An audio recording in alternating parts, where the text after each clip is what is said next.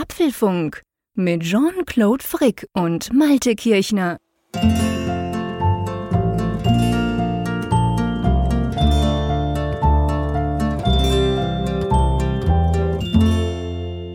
Hallo und herzlich willkommen zum Apfelfunk Ausgabe 300. Sag mal, Malte, stimmt das? Ich kann es auch kaum glauben. Das ist so ein bisschen so wie Jahrtausendwechsel. Wow, hoffentlich stürzt nichts ab. Genau. genau. Hoffentlich ist der Apfelfunk Y2K-kompatibel. hoffentlich gibt es ihn noch. Ich meine, was ja immerhin schon speziell ist, das muss man an der Stelle auch sagen. Ähm, wir nehmen das Ganze aus terminlichen Gründen am 1. November auf, also am Montag und nicht wie normal eigentlich am Mittwochabend. Der Podcast wird natürlich ganz normal Mittwochabend bzw. Mittwoch auf Donnerstagnacht dann publiziert, aber wir sind ein paar Tage früher dran. Das können wir uns aber leisten, weil das eine ganz spezielle Sendung wird. So viel darf man schon verraten, oder? ist vielleicht gar nicht so schlecht, so mit der Frische, die man noch aus dem Wochenende rausgenommen hat, diesen Podcast zu bestreiten und nicht schon so in einer halben Woche zu stecken. Nein, aber es ist tatsächlich so, ich habe am Mittwoch habe ich einen dienstlichen Termin, der sich sehr lange hinziehen könnte. Und vor dem Hintergrund äh, haben wir halt entschieden, dass wir gesagt haben, nein, das darf keine Stressveranstaltung werden mit dem Podcast. Das machen wir dann einfach mal am Montag. Wobei ich da sagen muss, sehr ungewöhnlich, am Montagabend zu podcasten. Ja, also du wirst es mir nicht glauben, aber ich habe mir einige Erinnerungen gestellt. Schon im Laufe des Tages, so im Sinn von guck mal ins Skript rein und check noch die letzten Sachen und dann vor allem am Abend weil man hat ja so ein bisschen, ich weiß nicht, wie es dir geht, man hat ja so ein bisschen seinen Workflow. Also ja. es gibt so gewisse Dinge, die man an gewissen Tagen tut. Ihr wisst, ich bin so jemand, der sehr gerne auch am Abend noch arbeitet und so, aber dann ganz entspannt und dann hat man halt so verschiedene Dinge vor. Ich meine, normalerweise am Montagabend mache ich noch so den ein oder anderen Radiobeitrag für Dienstag. Den könnte ich auch am Tag erledigen, aber ist ja gemütlich am Abend. Da mache ich das so. Und weil ich das dann wusste, habe ich gesagt, hey, Moment, heute musst du es anders machen, sonst kommst du in die Bredouille plötzlich spät in der Nacht. Und das wird dann aber noch, glaube ich, viel, viel merkwürdiger am Mittwochabend. Hm. Was mache ich denn jetzt am Mittwoch? Schön Film angucken oder so. Ja, plötzlich oder Netflix gucken oder Ted so. Lasso Boah. oder so. ja, ja, genau. Das könnte ich endlich mal anfangen. Das da ist die Gelegenheit. Hauptsache, du kommst nicht das auf den Geschmack, dass du nur noch Ted Lasso gucken möchtest. Am Mittwoch. Möchtest du nicht mehr mit mir podcasten. Ja, das kann natürlich Nein. passieren. Nein, diese Gefahr besteht definitiv nicht. Und das darf man wirklich sagen, das wird eine ganz spezielle Folge. Wir kommen dann zu den, zu den, zu, Idee von dieser Folge kommen wir nachher gleich noch. Das möchte ich ein bisschen ausführen, bevor wir dann wirklich loslegen. Ihr seht, das Ganze rampt quasi so ein bisschen ab weil sich die Folge 300 dann tatsächlich um uns dreht. Aber bevor wir das tun, schlage ich vor, ähm, wir danken noch unserem Sponsor. Diese Folge wird nämlich wieder unterstützt von NordVPN. Großartig.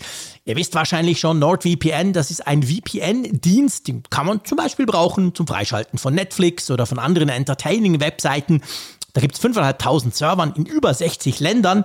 Keine Nutzerdaten werden aufgezeichnet und das Coole ist, man kann sechs Geräte gleichzeitig nutzen und ja, ich muss sagen, dass ich gerade dieses Feature eigentlich meistens hm, einigermaßen ausreize. Wie sieht das bei dir aus? ja, das, das ist bei mir ähnlich und ja, ich finde gerade so in, in Umgebungen mit, mit WLANs, die man jetzt nicht selber unter Kontrolle hat, ist es einfach toll, mhm. wenn man diese Möglichkeit hat, so eine Art Tunnelverbindung zu machen, dass die Sachen, die man da abruft, dass die nicht irgendjemand mitlesen kann. Man weiß ja nie, wer da so dazwischen steckt. Und mhm. das ist halt einer der vielen möglichen Nutzen, die man bei, bei NordVPN hat. Superschnelle Server, 5500 mindestens an der Zahl, es werden ständig mehr. Sie stehen in 60 Ländern. Es gibt keine Aufzeichnung von Nutzerdaten seitens NordVPN, also nicht nur, dass ihr euch dann einen Tunnel schafft nach draußen, sondern es ist auch so, dass NordVPN sagt, dass sie nichts aufzeichnen. Doppelverschlüsselung für erhöhte Anonymität und äh, 30 Tage Geld zurückgarantie, falls ihr mal nicht zufrieden seid. Aber es gibt ja eben auch den 24-7 Kundenservice. Genau, und wenn ihr das mal ausprobieren wollt, dann könnt ihr auf nordvpn.com slash Apfelfunk gehen. Da gibt es ein tolles Angebot, ein Zwei-Jahres-Paket. Das gibt es mit einem Rabatt in der Höhe von 73 Prozent, jawohl, richtig gehört, plus noch ein Monat gratis on top. Also ich glaube, da macht ihr nichts falsch, wenn ihr das mal ausprobieren wollt, weil ich habe festgestellt, im letzten Jahr, so ein VPN, das kann man immer mal wieder brauchen. Absolut. So, jetzt, mein Lieber, 300. Folge. Wir haben ja schon seit Wochen unsere Hörerschaft genervt, dass wir immer auf diesen Termin irgendwie hingezittert haben, gesagt haben, oh, die 300. Ausgabe. Und ich glaube, jetzt können wir die Katze aus dem Sack lassen. Ähm, in der Folge reden wir eigentlich nur über uns. ja, heute mal so ganz ungeniert und gepflegt wird. Und zack sind 80 Prozent der Hörer weg. ja, genau. Nach fünf Minuten Podcast. Wir hören uns dann in 301 wieder. genau. Es geht weiter, so viel sei schon verraten. Ja. Ja, nee, wir haben euch ja aufgefordert, äh, uns quasi Fragen zu schicken, wenn, wenn, wenn ihr das habt. Und da kam wirklich viel rein. Und dann haben wir jetzt daraus quasi so ein bisschen, ich sag mal, Themencluster gebildet, die wir in unser kleines Skript reingeschrieben haben. Und was ganz, ganz wichtig ist, das finde ich, das möchte ich noch betonen, Ihr wisst ja, wie der Apfelfunk funktioniert. Das gibt ja tatsächlich so ein paar Verrückte, die seit 300 Folgen dabei sind. Der Apfelfunk, das funktioniert ja dahingehend, wir machen ein Skript, da sind die Topics drin, also Thema 1, Apple Watch und so weiter. Ähm, aber was wir ja nie machen, und zwar seit dem ersten Tag des Apfelfunks nicht, wir besprechen das ja nie vor. Mhm. Also das heißt, wir, wir haben die Themen, natürlich, wir, wir einigen uns auf Themen, aber danach ist das ja sozusagen live. Also wir, wir, wir gehen die Themen zusammen live durch und ich weiß nicht, was der Malte davon hält. Klar, nach einer gewissen Zeit kann man sich ein paar Dinge denken, man kennt sich ja, aber so. Und ganz wichtig, bei den Fragen hier, es hat auch die eine oder andere durchaus persönliche Frage drin, ist es genau gleich. Das heißt, wir haben jetzt nicht darüber gesprochen, hey, was sagen wir denn zu dieser Frage? Wie wollen wir dann das beantworten oder so? Nichts. Das Ganze ist quasi live, das heißt, ich weiß nicht, was der Malte dazu sagt. Vielleicht sagen wir beide was ganz anderes oder so. Das werdet ihr rausfinden, aber ich glaube, das ist eben Apfelfunk, wie er leibt und lebt, oder? Ja, das kann hier sehr konfrontativ werden in dieser Sendung. Aber Durchaus, ja, mal schauen. Oder sehr versöhnlich, man weiß es nicht. Ja, aber vielleicht noch ein Wort äh, zu tatsächlich der Frage über sich selbst reden. Ich muss ja sagen, das ist ja etwas, was mir eigentlich eher fremd ist, aber euer Feedback hat eben sehr deutlich eben gezeigt, dass ihr euch eben für viele Fragen rund um die Entstehung dieser Sendung interessiert. Deshalb war das war ja auch so ein Stimmungstest, der, der ähm, ja. Aufruf, dass wir mal gucken wollten, interessiert denn das überhaupt jemanden? Ist, sind diese Fragen, die wir auch immer wieder mal beantwortet haben, nicht längst alle schon 30 Mal beantwortet. Aber es hat sich herausgestellt, und das finde ich ganz interessant, es gibt eben auch viele Fragen, die bislang nicht gestellt wurden und wo ich selber mhm. auch erstmal drüber nachdenken musste. Also nicht, weil ich nicht die Antwort drauf weiß, aber weil es einfach so ist, dass man so vieles für gewöhnlich hinnimmt und dann gar nicht so drüber nachdenkt. Und äh, ich finde es mal spannend, so diesen Perspektivenwechsel auch. Also das wird sehr spannend. Ja, lass uns mal über ein Paket reden, was wir diese Woche bekommen haben. Genau, ganz genau. Und wenn du erlaubst, dann ähm, tue ich die kleine Geschichte erzählen aus Schweizer Sicht, weil ich glaube, bei dir ist es unspektakulärer, zumindest das Postalische. Ich habe am Samstag, war es glaube ich, ein Paket bekommen. Das steht zwar DHL drauf, aber es ist, glaube ich, die, die Deutsche Post. Das, ich, ich verstehe das nie so ganz genau, wie das bei euch zusammenhängt. Aber auf jeden Fall, da kam so ein Paket. Und dann ähm, habe ich, hab ich das erste, was ich immer überlege, okay, welches Testgerät könnte es sein? Wer schickt mir aus Deutschland wieder mal ein Testgerät? Shit, das kann nur schief gehen, da muss ich meistens noch was dazu zahlen. Amazon ist so, wenn die mir ihre Kindles zum Beispiel schicken, geht meistens schief und es kostet mich 50 Franken. Aber gut, ich habe überlegt, nee, niemand hat es angekündigt. Normalerweise kriege ich einfach selten einfach Dinge ohne Ankündigung. Hab's reingenommen, hab so ein bisschen dran geschüttelt. Das war relativ leicht, aber man hörte irgendwas so ein bisschen rascheln. Da war ich natürlich schon ein bisschen erstaunt, was das wohl sein könnte. Von einem Sebastian, nie gehört, sah nach Privatadresse aus, überhaupt nicht verstanden, worum es wohl geht. Hab das dann ausgepackt und packe so ein, hm, so eine Plastikbox aus mit einem QR-Code drauf gedruckt, also 3D. Sah schon so nach 3D-Drucker aus. Da dachte ich natürlich zuerst mal so, hm, wir kennen doch da einen und so. Und dann mache ich es auf, ja, Malte, was war drin? es waren vier wunderbare Apfelfunk-Plätzchen-Ausstecher da drin. Und ich, ich weiß gar nicht, und das, ich meine, das, ähm, das soll keine Geringschätzung gegenüber den Plätzchen-Ausstechern sein, aber ich muss sagen, alleine dieses Case hat mich schon unglaublich fasziniert. Man muss sich das etwa so vorstellen, es sieht ein wenig aus wie so ein Mac Mini-Gehäuse so mit den abgerundeten ja. Kanten und so. Und man kann es dann eben dann aufmachen. Es sind so kleine Mulden an der Seite. Obendrauf ist ein QR-Code. Und der ist nicht irgendwie da mhm. einfach nur draufgeklebt oder sowas, sondern der ist in der Struktur drin. Mhm. Das, äh, Schwarz gedruckt quasi. Genau. 3D-mäßig steht der so hervor. Und ihr wisst ja, ich bin ein super Profi, was QR-Codes anbelangt. Ich habe zuerst gar nicht begriffen, was das ist. Also natürlich habe ich gesehen, es ist ein QR-Code, habe die Kamera draufgehalten, aber dann ging irgendwie keine Webseite auf. Da dachte ich, merkwürdige Sache. Bis ich gemerkt habe, ja doch, das System, also mein iPhone in dem Fall, lädt ein PDF herunter. Und als ich dieses PDF dann geöffnet habe, musste ich herzhaft lachen. genau, ist nämlich ein Rezept. Also dann, man sieht ein Bild von den Apfelfunkplätzchen, wie sie dann aussehen sollen. Einen netten Gruß von Sebastian auf der linken Seite und rechts dann eine Backanleitung. Und man muss wirklich sagen, das ist eben auch eine Backanleitung, äh, die die wir hinkriegen können. Genau, weil es steht Plätzchen für Geeks und ähm, es ist genau die Idee quasi, selbst so eine Flasche wie ich kriegt das ja, hin. Genau. Und wir haben es dann tatsächlich am Sonntag mit den Kids zusammen gleich ausprobiert und sie sind hervorragend. Das hat auch geklappt mit diesem Ausstechen.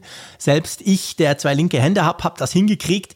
Also wirklich eine ganz großartige Überraschung. Ich habe mich riesig gefreut.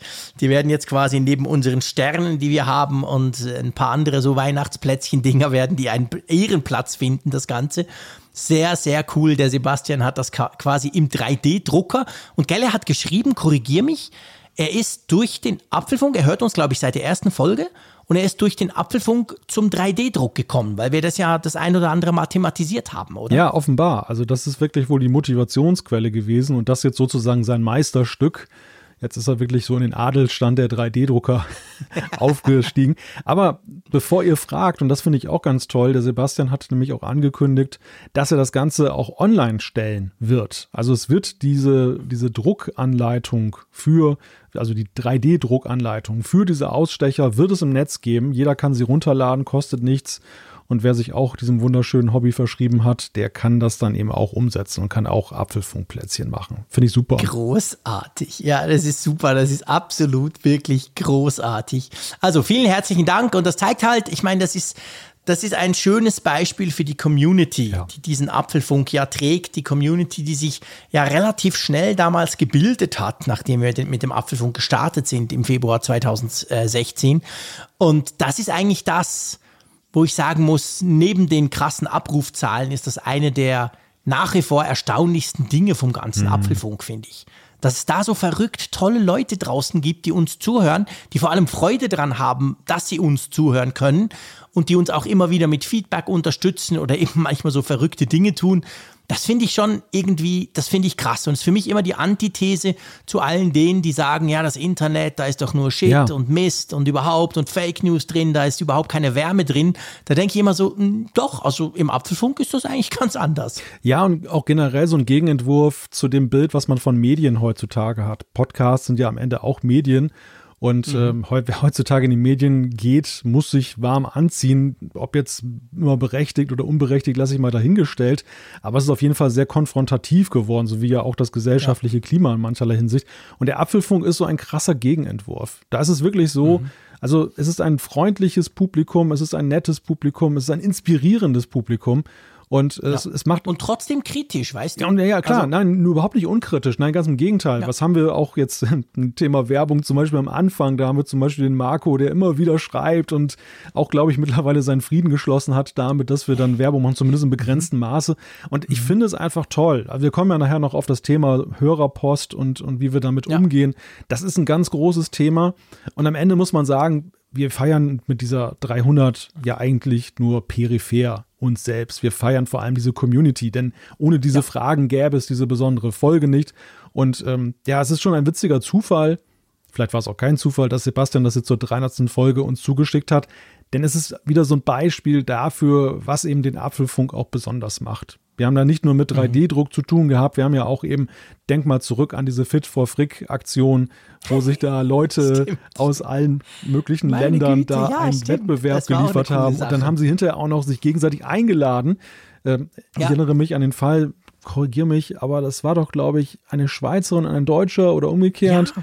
Ja, die sich dann getroffen haben ja, noch. Und das fand ich auch so putzig. Das war, so cool. war einfach ja. super. Also das, das ja. sind einfach so Momente, die nimmst du eben in diesen 300 Folgen mit und ähm, die bleiben einem auch in Erinnerung. Das ist auch wirklich so das, was bleibt es ist wirklich genau das. Das, das. das ist das, was bleibt, weil die technischen Sachen bleiben weniger, die ändern auch ständig, das ist ja auch okay so, ist auch normal so. Welches MacBook wie und wo und welcher Apple Watch, das verändert sich ständig, das ist auch gut so. Aber was dann eben bleibt, sind genau diese Erinnerungen. Letztendlich, es menschelt, sagen wir mal, ja. im Apfelfunk. Und ich glaube, das ist wirklich die Idee von dieser Folge. Also ich, ich finde das wichtig, du hast es auch schon erwähnt, aber dass ich es auch noch sage, ähm, uns geht's nicht drum, uns hier selber zu beweihräuchern. Weil ganz ehrlich, wir haben so Spaß an diesem Podcast. Wir machen den, wir machen den auch noch 300 Folgen, wenn es geht, weiter. Aber das, die, die Nummer ist uns wurscht. Wir wissen einfach, Mittwoch ist Apfelfunk-Time. Punkt. Das ist die Motivation dahinter. Aber weil wir so viele Fragen immer wieder von euch kriegen, auch im Apfelfunk am Hörer, by the way, auch dort kriegen wir immer wieder Fragen gestellt, die eben so ein bisschen in diesen Bereich gehen, ah, wie macht ihr das denn und wie geht denn das überhaupt und wie kennt ihr euch denn und so weiter. Drum haben wir gedacht, kommt die 300, die passt da perfekt rein. Drum gibt's heute quasi News über den Apfelfunk, aber nicht über Apple. Ja. Und dann schauen wir mal, oder? Eine vielleicht. Eine vielleicht, genau. Vielleicht haben Bisschen, wir eine einzige. bisschen Apple muss ja auch sein. Ein bisschen Apple muss auch noch sein. Wir werden noch kurz über die Quartalszahlen sprechen. Ganz einfach drum, weil wenn das dann in fast zwei Wochen wiederkommt bei der nächsten Ausgabe, ja, Freunde, dann interessiert es definitiv niemanden mehr drum. Das werden wir machen. Aber sonst, glaube ich, kann man wirklich sagen, die Themenliste dieses Mal besteht einfach aus Fragen, die ihr uns in den letzten, was waren es, drei, vier Wochen? So Hm. Ja, darum, oder? ja. Roundabout geschickt habt. Genau. Und wir haben das so ein bisschen zusammengefasst. Also man kann davon ausgehen, jede Frage wurde, wurde teilweise mehrfach auch gestellt und wir haben dann einfach eine rausgepickt und die steht dann stellvertretend für das Thema. Genau. Ja, wollen wir loslegen? Lass uns loslegen. 300 Folgen, 300 Fragen. Was ihr wissen wollt, lautet vor. sozusagen der Titel dieser Rubrik. Soll ich mal die erste Frage vortragen? Ja, klar. Und zwar kommt die von Thomas. Er fragt, und das ist eine Frage, die haben wir tatsächlich ja schon einige Male gestellt bekommen, aber man kann nicht erwarten, dass alle die 300 Folgen gehört haben. Deshalb ist eine gepflegte Wiederholung vielleicht für einige wenige. Wie ist der Apfelfunk eigentlich entstanden, beziehungsweise wie habt ihr euch kennengelernt? Also, das sind vielleicht zwei Dinge. Ich, ich fange mal an mit dem Kennenlernen. Es war ja so, in den Jahren 2014, 2015, so dort rum, ich habe ja den, den Geek Week Podcast gemacht. Den habe ich seit 2011 gemacht mit dem Markus Schuler, damals noch ähm, Korrespondent vom Bayerischen Rundfunk in München und dem Frédéric Ladinois, der damals schon für TechCrunch gearbeitet hat in den USA und in Portland, Oregon wohnt. Wir drei haben so wöchentlich, mehr oder weniger, es war meistens eben nicht wöchentlich, aber wir haben es probiert, einfach uns zusammenzuschalten und haben über Technik gequatscht, ziemlich breit. Und dann gab es natürlich immer wieder Apple-Themen. Und Apple-Themen, da war es dann so, das war dann meistens bei mir.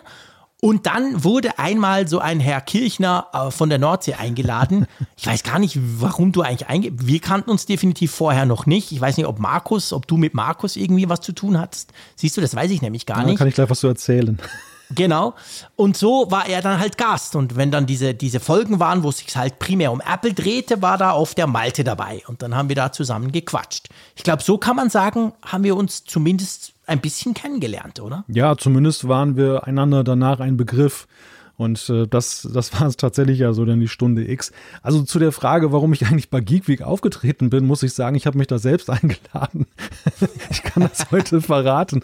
Ähm, das hat ein bisschen was mit meiner Podcast-Historie zu tun. Ich bin ja so, Podcast war eigentlich so Liebe auf den zweiten Blick für mich. Ich habe irgendwann mal von diesem Trendthema Podcast gelesen und hatte mir dann so ein paar Sachen runtergeladen, zum Beispiel auch Geek Week. Und ich war damit am Anfang überhaupt nicht warm geworden. Ich fand das irgendwie so absurd, so dieses hemmungslose Gerede, hält sich nicht an Formate, man war halt total vom Radio geprägt. Und dann war ich erstmal wieder ab vom, vom Podcast. Und ich weiß gar nicht, welcher Zeitraum dazwischen lag. Irgendwann bin ich dann doch wieder drauf gestoßen. Und das lag vor allem daran, dass ich so viele Terminfahrten hatte mit dem Auto. Und ähm, ja, irgendwann hast du alles gehört. Mainstream-Radio kannst du nicht hören, weil es sich ständig wiederholt. Dann, wenn du häufig unterwegs bist, ähm, eigene CD-Sammlung war irgendwann durchgehört und so weiter und so fort. Und dann kam ich so auf den Punkt, dass ich dachte, hm, Talkradio, so wie in den USA, wäre ja schon irgendwie schick. Gibt's in Deutschland so aber ja nicht. Also Deutschlandfunk schläft ja so ein bisschen ein manchmal. Und ähm, gibst du dem Podcasten oder den Podcasts mal eine zweite Chance. Und dann war ich tatsächlich als erstes wieder bei Geek Week gelandet. Und ähm, als ich früher das erste Mal reingehört habe, da waren noch Markus und Frederik alleine da und dann warst Ja, du zwischendurch dazugestoßen. Und klar, Apple war immer schon so dein Hauptthema und ich habe immer gedacht, meine Güte, dem musst du doch hier und da mal was entgegensetzen. Das, das kann doch nicht sein, dass sie den einfach immer reden lassen, diesen Frick. Und, und parallel dazu hatte ich dann aber auch selber mit dem Podcasten angefangen. Also manche wissen das, den Trackcast zum Beispiel, der mittlerweile so ein bisschen ruht. Ein Star Trek Podcast, den habe ich gemacht. Ich habe mal den Was geht ab Podcast gemacht. Verschiedene Experimente und äh, auch teilweise längeres. Und irgendwann habe ich so mich dann halt fit gefühlt, dass ich dachte, du musst mal an diese Sendung reingehen. Und da habe ich Markus geschrieben und habe gesagt, hier besteht da nicht die Möglichkeit, da mal dabei zu sein. Und äh, ja, nach reiflicher Überlegung hat er dann augenscheinlich dann entschieden, ja, den Typen von der Nordsee, den du nicht kennst, kannst du mal dazu nehmen. Und das war dann ja der Moment, wo wir uns dann kennengelernt haben. Wobei ich gestaunt mhm. habe, dass du überhaupt einen positiven Eindruck von mir hattest, denn ich war so tierisch aufgeregt seinerzeit, dazugeschaltet zu sein in diese große Kathedrale des Podcasts. Nicht weil ich ja immer so viel reden muss. Wahrscheinlich. ich weiß es nicht mehr. Nee, es kam mir aber nicht so vor, by the way. Und das waren ja dann ein paar Folgen. Also es gab ja dann die ein oder andere Folge, wo, wo du eben dann dabei warst. Und dann, und das ist letztendlich, sagen wir mal, die Geburtsstunde, dann war es um Weihnachten rum 2015, also Ende des Jahres 2015, wo du mich angeschrieben hast und gesagt hast, hey, Schön und gut. Äh, wir haben jetzt schon ein paar Mal quasi so im Geek Week über Apple gesprochen. Wollen wir nicht daraus quasi einen Apple-zentrischen Podcast machen? Und dann haben wir so ein bisschen rumgeschrieben. Ich fand die Idee recht cool. Weil ich muss ja sagen, bei mir war es ja umgekehrt als bei dir. Du hast vorhin gesagt, du seist nicht so am Anfang, ganz am Anfang nicht so warm geworden mit dem Podcast. Bei mir war es so im Jahre 2010, 11, 11 bin ich dann bei Geek Week eingestiegen. Ähm, dass das mich extrem fasziniert hat, genau weil es eben so völlig unkontrolliert war, weil es so lang und episch war. Ich bin ja ein Radiomensch. Ich kam ja, ich bin in den 90er Jahren zum Radio, habe dort alles gemacht, von Technik über Moderation, Redaktion. Und das war schon damals zwar noch nicht so dieses ganz klassische Formatradio, was ja dann Ende der 90er, Anfang der 2000er bei uns in der Schweiz groß kam, aber es war halt schon, ja, pff, vielleicht eineinhalb Minuten, vielleicht zwei Minuten durftest du noch quasseln, aber das war's ja dann. Mhm. Da musste Musik kommen oder ein Beitrag kommen oder so. Das heißt, du hattest immer diese Schere im Kopf halt und zu, und zu gucken, oh, es darf nicht zu lang sein. Heute ist das ja noch viel schrecklicher. Wenn ich bei Energy bin, sind es ja irgendwie 25 Sekunden manchmal.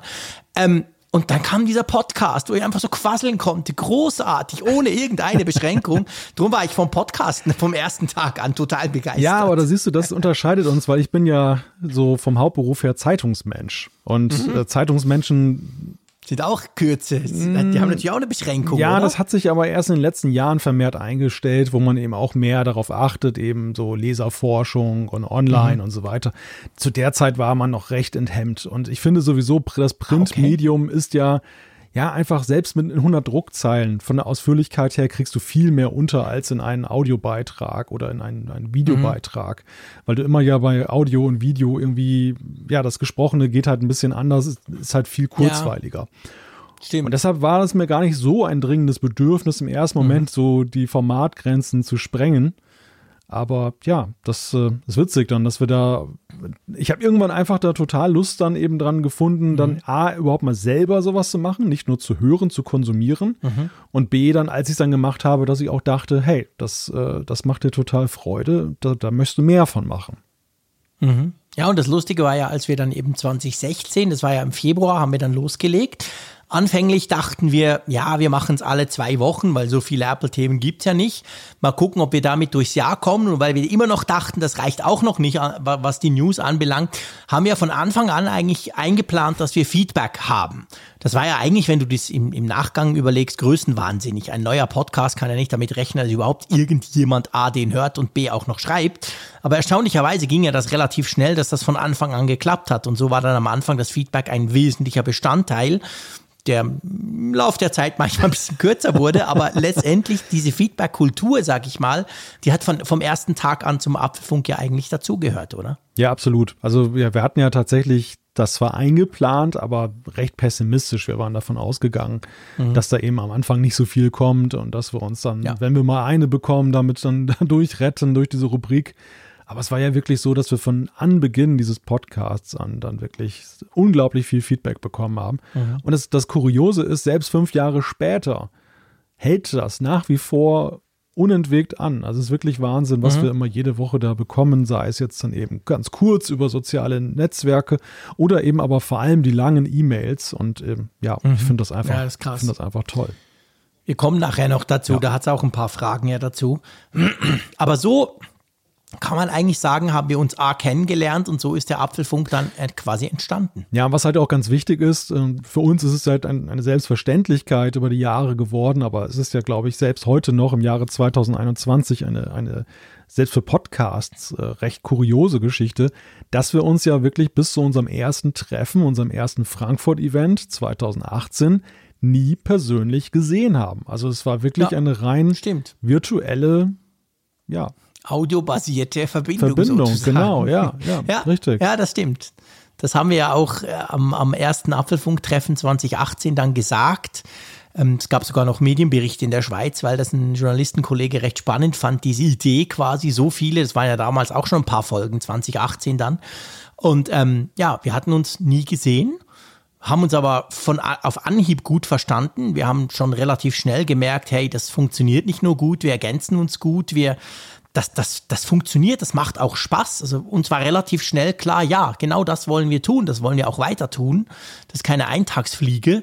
Wir haben uns ja gesagt, vielleicht erinnerst du dich dran, das haben wir damals in, der, in den Vorbesprechungen, bevor wir wirklich on, online gingen mit der ersten Folge, haben wir gesagt, komm, also so ein Jahr schaffen wir das auch ohne Hörer. Ein Jahr machen wir das einfach, weil es uns Spaß macht. Also wir haben diesen Spaßfaktor, sag ich mal, damals schon gespürt in der Vorbereitung zu diesem Podcast. Ich meine, ich muss sich nicht vorstellen, dass man da zwei Monate voll Fulltime dran arbeitet, aber man tut immer wieder ein bisschen hin und her und Dokumente austauschen, Ideen austauschen, zusammen rumchatten und, und gucken.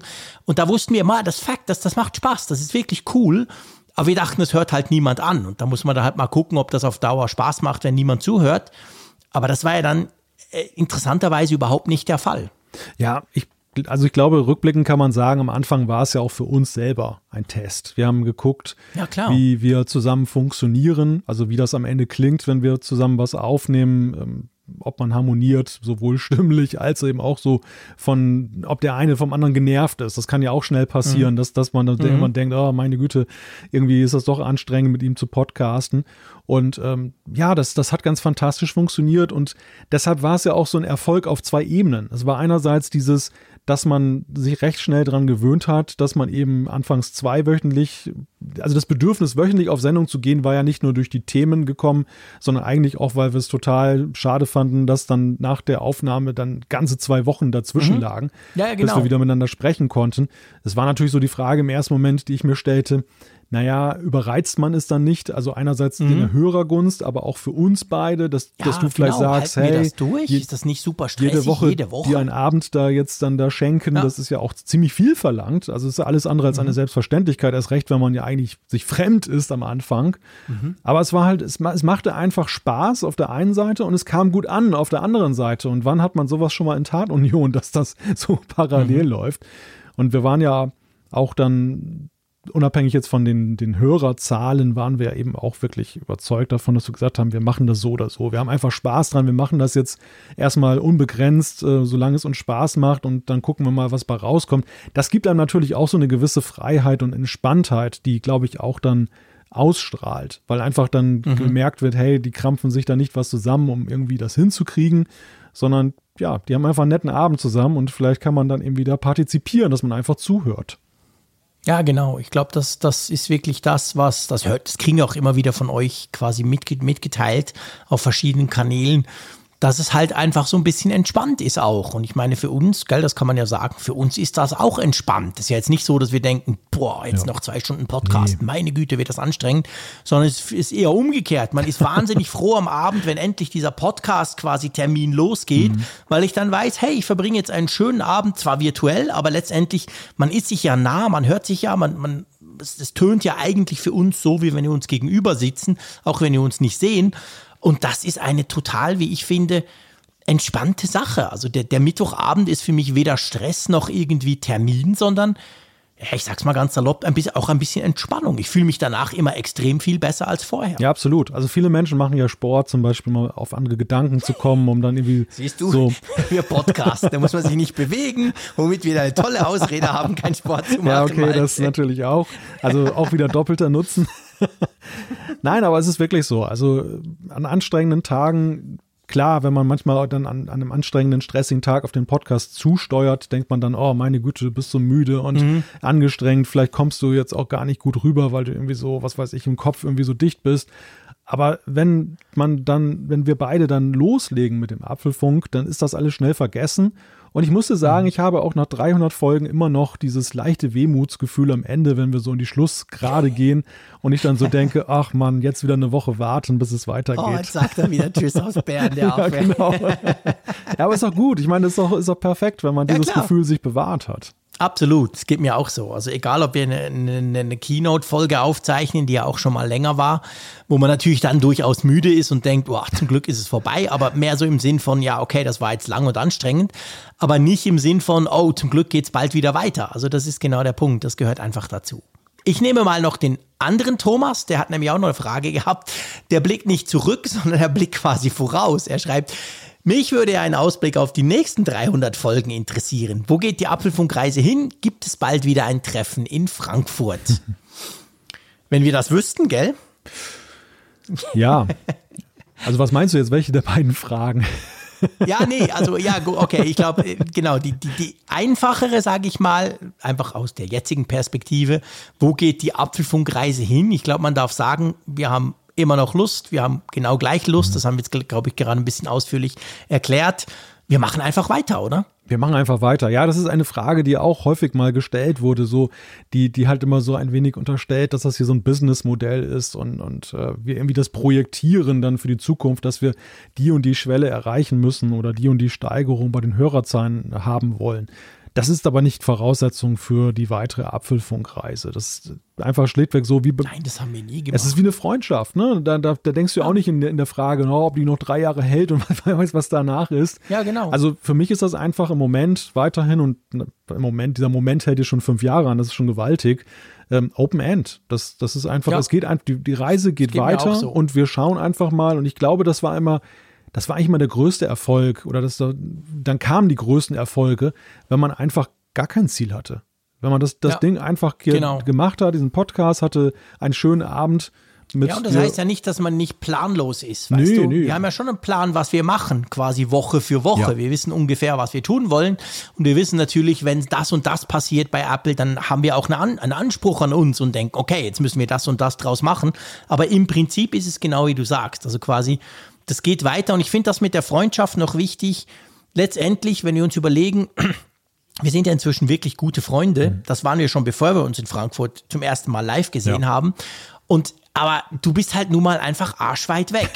Oder umgekehrt. In der Tat. Kommt ganz drauf an, wer es sieht. Genau. Also wir sind halt nun mal wirklich 800, 900 Kilometer auseinander. Das heißt natürlich, wenn du da eine Freundschaft pflegen willst, entweder du reist immer mal wieder hin und her oder es ist nicht so einfach. Aber der, der Apfelfunk letztendlich ist ja auch ein Ausdruck dieser Freundschaft, mhm. weil wir beide das extrem gerne machen. Und ich meine, wir machen das wöchentlich und das ist cool. Wir verbringen ja doch nicht wenig Zeit zusammen jede Woche. Zwar virtuell, aber die Qualität ist da durchaus gegeben, finde ich. Jetzt rein, wenn wir über die Freundschaft nachdenken. Ja, und es ist ja eben auch so, und das hört ja eben keiner. Es gibt ja immer ein Vorgespräch, das ist so eine halbe Stunde meistens, manchmal. Mhm. Es hat doch die Tendenz in letzter Zeit länger zu werden. Ja, manchmal ist es länger, genau.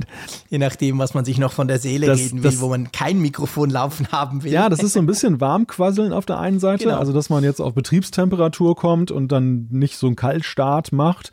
Und auf der anderen Seite ist es aber eben auch so, dass das eben, da, da ist eben wirklich der persönliche Part. Ne? Da tauscht man sich aus mhm, über das, genau. was man erlebt hat, wo der Schuh drückt und so weiter und so fort.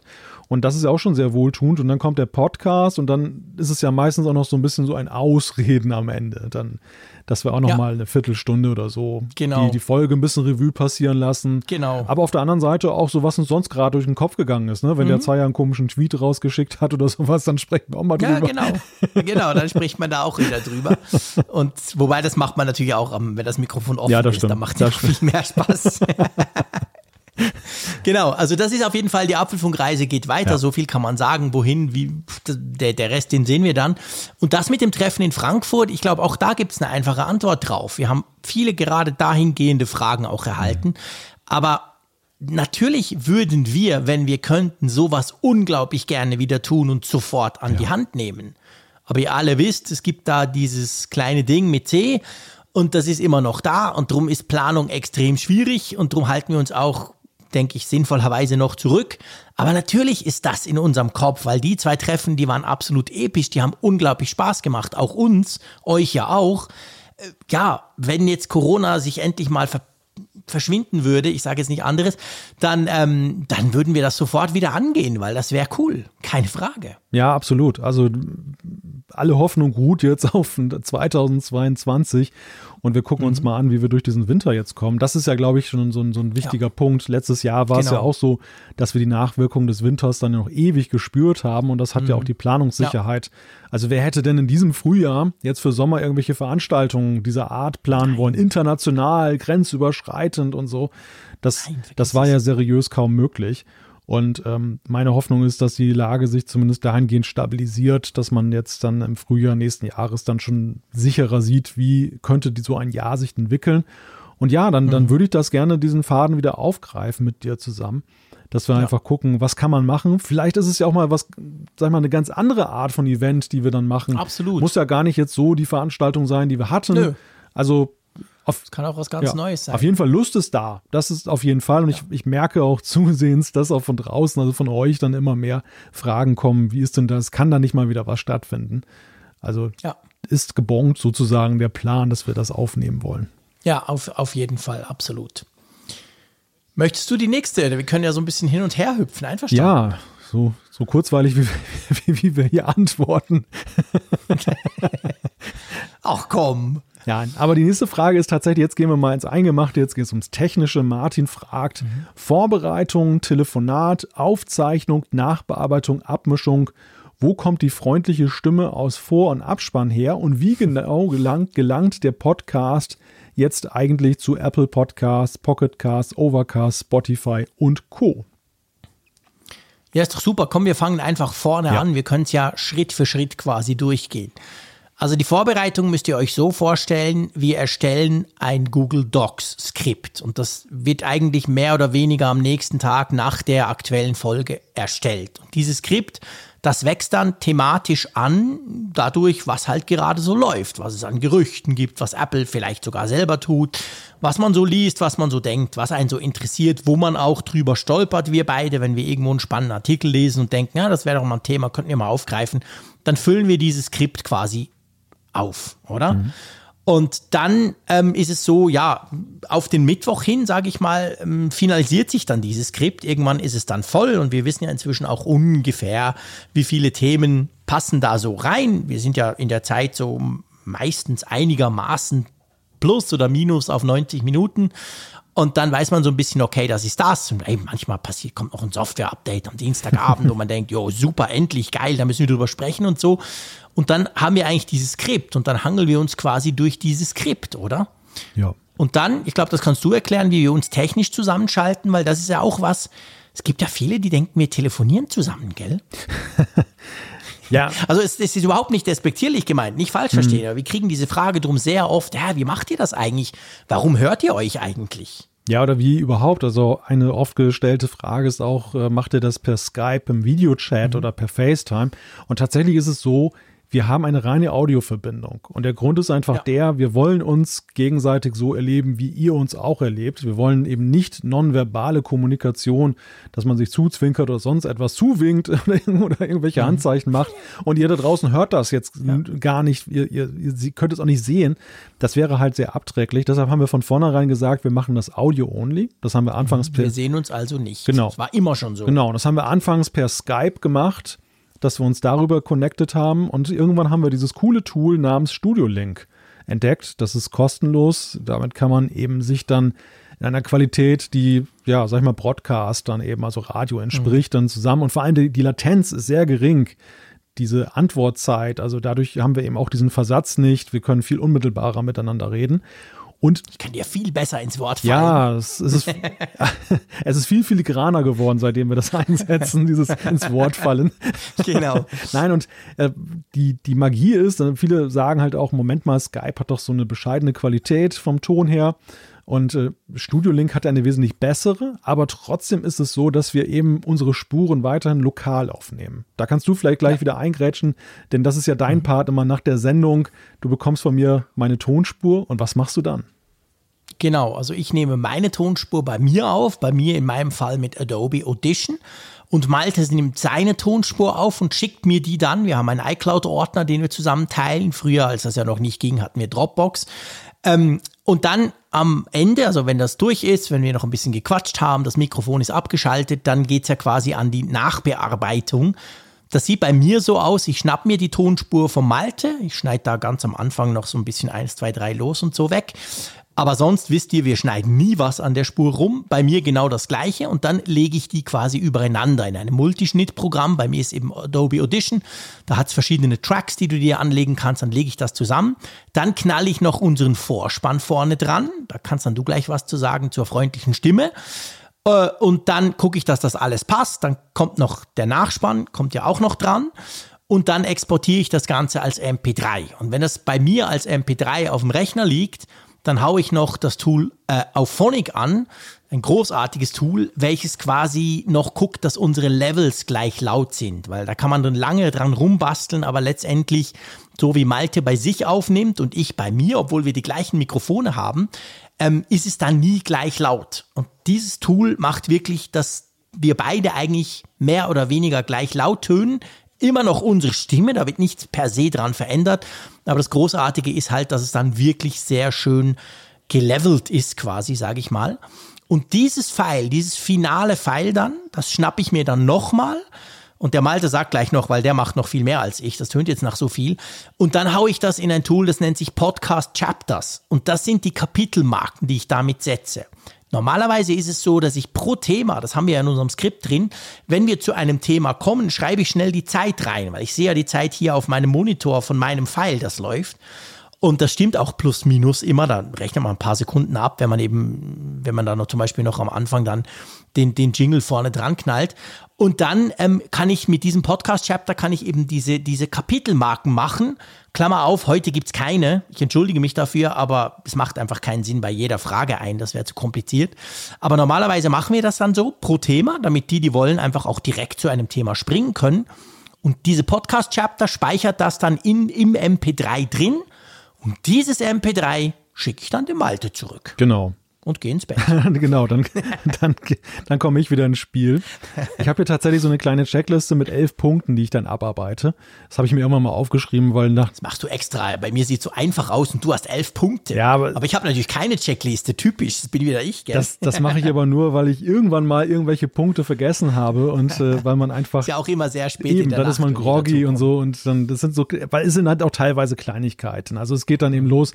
Ich mache so einen kurzen Gegencheck der Kapitelmarken, weil da kann man auch mal was verhauen. Ich veredel das ja. so ein bisschen noch mit dem Apfelfunk-Logo, damit ihr das dann in euren Podcast-Apps auch mhm. seht. Und dann geht's äh, zum Thema Show Notes. Die schreibe ich meistens schon so ein, para ein bisschen parallel, während du die Nachbearbeitung ja. machst, dass ich eben dann gucke, die ganzen äh, einzelnen Themen in die Liste, die Links dann da entsprechend setze. Ich habe mir da auch so ein Tool gebastelt, dass man dann automatisch die Links dann erzeugen kann. Dann eben auch braucht es so ein bisschen in speziellen Formaten. Da kommen wir nämlich gleich noch zu ja, dann in unserem WordPress-Blog bereite ich dann alles vor, dann, dass der entsprechende Eintrag gesetzt ist. Mhm. Und dann geht's los mit, äh, wenn dein File da ist und das jetzt entsprechend nochmal dann verfeinert ist mit dem Upload. Einerseits auf unseren Apfelfunk-Server. Dort haben wir dann auch das hinterlegt. Das brauchen wir nämlich zum Beispiel für unsere App, für Funkgerät. Mhm. Da ist es nämlich so, dass wir ja bei ähm, den äh, speziellen Tarifen von Telekom und Vodafone, wo ähm, du Audio mit drin hast, dann ja eben dann, dass das dann ohne Daten, Anrechnung auf das Datenvolumen dann eben mhm. abgespielt werden kann. Deshalb muss das da auf unserem Server liegen und gleichzeitig dann äh, lade ich es dann hoch bei Soundcloud, das ist unser Dienstleister, wenn es darum geht, dann das Große rauszugeben. Wir haben ja mal probiert, das selber zu hosten mit dem Podcast. Das ist sehr kolossal in, Boah, in die Hose gegangen. In die Hosen. genau. naja, auf jeden Fall, das läuft dann im Hintergrund. Soundcloud braucht man so ein bisschen. Währenddessen mache ich dann da noch den Blog-Eintrag fertig, stelle die Umfrage neu ein für die App dass, dass mhm. das vorbereitet wird für die Freischaltung. Dann haben wir so einen kleinen Teaser in der App, der muss auch noch vorbereitet werden. Und wenn dann die Folge da ist, dann schalte ich das alles frei, schicke eine Push-Nachricht raus über unsere App und dann kommt noch eben schnell Social Media, Facebook und Twitter. Naja, und dann ist auch mal Zeit fürs Bett. Ganz genau. Genau. Und dann ist ja die Frage, die, die Martin noch hat, wie kommt denn das jetzt zu Apple Podcasts oder eben Pocketcast, Overcast und Spotify ist ja dann auch noch speziell. Erklär das mal. Genau. Auf die freundliche Stimme kommen wir gleich noch. Also wie, wie, ja, wie kommt das jetzt äh, zu den jeweiligen Podcast-Diensten? Das ist eigentlich ein Standardverfahren, was, was jede, fast jeder Podcast eigentlich nutzt. Wir haben ein RSS-Feed, der jetzt von SoundCloud dann eben da bereitgestellt wird. Und dort sind all diese Informationen dann halt integriert, beziehungsweise ich trage den halt ein beim Upload auch dann der neuen Folge, dann die Show Notes zum Beispiel und weitere Metadaten wie den Titel. Und das wird dann ausgeliefert, sozusagen diese Datei, die wird dann von den Diensten wie Apple Podcasts, wo man sich einmal registriert hat, ständig dann abgerufen. Und wenn dann eine Änderung ist, dann wird automatisch die neue Folge in Apple Podcasts zum Beispiel reingeladen, bei Spotify reingeladen und eure Podcast-Apps, die aktualisieren sich auch mal ständig, die synchronisieren sich auch ständig dann eben damit und schauen auch nach und so wird es dann im Hintergrund dann übertragen. Mhm. Und wie kommt es zu Spotify? Ja, auf den gleichen Weg. Also bei Spotify ist es allerdings nur so gewesen, zu der Zeit, als wir bei Spotify gestartet sind, da war, waren die noch ein bisschen restriktiver, was Podcasts anging. Mhm. Ich bin dann lange hinterhergegangen, äh, weil ich einfach neugierig war, wie das funktioniert. Und irgendwann haben wir dann, das war noch zu der Zeit, heute kann sich da jeder so eintragen und hinterlegt seinen ja. Feed und dann wird das halt auch aktualisiert. Früher musste man noch irgendwie einen speziellen Vertrag abschließen mit Spotify, dass sie es nutzen genau. dürfen. Da hat man noch von einer New Yorker Kanzlei dann da so ein riesiges Pamphlet gekriegt und so. War, war sehr spannend seinerzeit. Und so sind wir halt auch dann sehr früh bei Spotify dann dabei gewesen. Ja. Wie gesagt, heute nichts Besonderes mehr. Ja, genau. Und die nette Stimme, das ist weder deine noch meine Frau, was ja viele immer wieder das Gefühl haben. Ja, wird sehr häufig vermutet, äh, dass, dass da irgendeine Verbindung besteht. Tatsächlich ist das eine Sprecherin, die wir engagiert haben, eine Deutsch-Amerikanerin, die ähm, über ein Internetportal, wo man halt dann so technische Dienstleistungen abfragen kann, also auch zum Beispiel Schnitt von Audiofiles oder ähm, besondere Intros, dann halt äh, auch für Videos, da kann man halt solche Dienstleistungen für relativ kleines Geld dann eben abfragen. Und da habe ich seinerzeit, als wir diesen Podcast ins Leben gerufen haben, habe ich gedacht, irgendeiner muss uns ansagen. Und das können ja schwerlich wir jetzt selber sein, das klingt komisch. Also habe ich dann geguckt, nette Stimmen durchgehört und dann bei der Frau dachte ich, die klingt doch toll. und äh, so ist es dazu gekommen. Genau, ganz genau. So, gut, dann geht's weiter mit dem Fabian und er hat so einen ganzen Fragenkomplex gestellt rund ums Thema Pressegeräte, also Testgeräte, die wir von Apple kriegen, wie das denn eigentlich so funktioniert. Und ich finde auch das ist ein spannendes Thema, da kriegen wir auch immer wieder Fragen dazu, können wir mal darüber diskutieren. Und zwar das erste, das er schreibt, wie läuft das eigentlich hinter den Kulissen ab, wenn Apple neue Geräte auf den Markt bringt und euch Pressegeräte zur Verfügung stellt? Wie gelangen die Geräte zu euch? Werden die zugeschickt oder müsst ihr die in Apple Store abholen? Oder gibt es Auflagen von Apple? Ich glaube, den, den Teil hier können wir mal so, so nehmen. Ähm, ja, wir werden angefragt, oder? Ja. Oder hm, sehr oft fragen auch wir an, muss man sagen. Mhm. Es kommt natürlich immer ein bisschen drauf an. Aber grundsätzlich ist es so, dass man natürlich sein Interesse bekundet, wenn man so weiß, ja, jetzt kommt mal was oder so. Zum Beispiel, aktuelles Beispiel, irgendwie ein iPhone. Sagt man, ja, würde ich schon gerne testen und so. Dann, wenn es klappt, kriegt man eins. Und dann ist es so, dass die ja immer aus Holland kommen, gell? Mhm, richtig. Ich kriege nie so gerne Pakete wie aus Holland. Mit dem Kurier. ja. Ja, ja, tatsächlich. In Europa ist das halt zentral über Holland gesteuert und äh Genau, also das ist quasi das, das, das Seed Lab von, von Apple, das sitzt in Holland und das verschickt die dann. Und die kriegt man dann und je nachdem, was es ist, das ist auch eine Frage von ihm, darf man die, ähm, wie lange man die behalten darf, ist sehr unterschiedlich. Ein iPhone darf es ein bisschen länger behalten, MacBooks oder so ein bisschen kürzer, kommt immer sehr stark drauf an, ist auch nicht immer ganz genau gleich. Und du hast ja noch gefragt, Auflagen. Auflagen gibt es eigentlich keine. Also natürlich, ich meine, du darfst die Dinger nicht kaputt machen, ja. sind ja nicht deine. Wir haben das ja schon oft gesagt im Podcast, dass wir eigentlich den Testgeräten noch mehr Sorge tragen als unseren eigenen Geräten, weil ich muss wirklich sagen, es wäre für mich der Horror, wenn mir mal ein iPhone runterfällt mhm. und dann was kaputt geht. Es wäre mir unglaublich peinlich gegenüber meinem PR-Manager oder so von Apple, mit dem ich da zu tun habe. Das wäre ja Obermist. Also man, man, man achtet schon sehr drauf, oder? Ja, es gibt da ordentliche Leihverträge, so wie wenn man einen Mietwagen jetzt bei Sixt genau. oder Europcar oder sonst wo jetzt dann ausleiht, wo dann eben auch klar geregelt ist, dann eben ähm, jetzt, wenn man, wenn es einem kaputt geht, was passiert dann und, und so weiter, dass man die volle Verantwortung eben dafür hat, wenn dem ein mhm. Schaden äh, zustößt, wenn man es nicht zurückschickt, dass man es dann eben voll äh, dann auch bezahlen muss und so weiter und so fort. Also ganz normale Sachen, da steht ja. überhaupt nichts drin. Und vor allem steht überhaupt nichts drin jetzt in der Frage, wie das in der Berichterstattung letzten Endes dann. Da, es gibt keinerlei Erwartung. Also man könnte jetzt theoretisch auch sagen, ach nee, dieses iPhone mag ich überhaupt nicht, mir fällt auch nichts dazu ein, ich schicke es wieder zurück. Die, die Option besteht auch. ja, Klar, ich meine, das ist natürlich nicht die Intention von Apple, seien wir ehrlich, kein Hersteller will dir ein Gerät schicken und dann passiert nichts mit dem Gerät. Ja. Das ist natürlich schon klar, aber im Prinzip genau, also da steht überhaupt nichts drin, wir erwarten dann, dann und dann und das und das und hier und hier, also sondern ja, letztendlich macht man dann damit, was man macht. Ihr kennt es ja im Apfelfunk zum Beispiel, wir haben dann nachher noch ein paar Fragen so zu YouTube und anderen Dingen, die wir ja noch tun, aber beim Apfelfunk ist ja so, dass wir uns, ich sag mal, im Vergleich zu anderen, jetzt vielleicht nicht unbedingt Podcasts, aber auch vor allem im Vergleich zu YouTube oder zu sonstigen Testern, wir lassen uns ja eher ein bisschen mehr Zeit weil wir halt einfach der Meinung sind, ich kann über ein Gerät nur 50 Minuten quatschen, wie wir das ja gerne mal tun, wenn wir ein Gerät testen im Apfelfunk.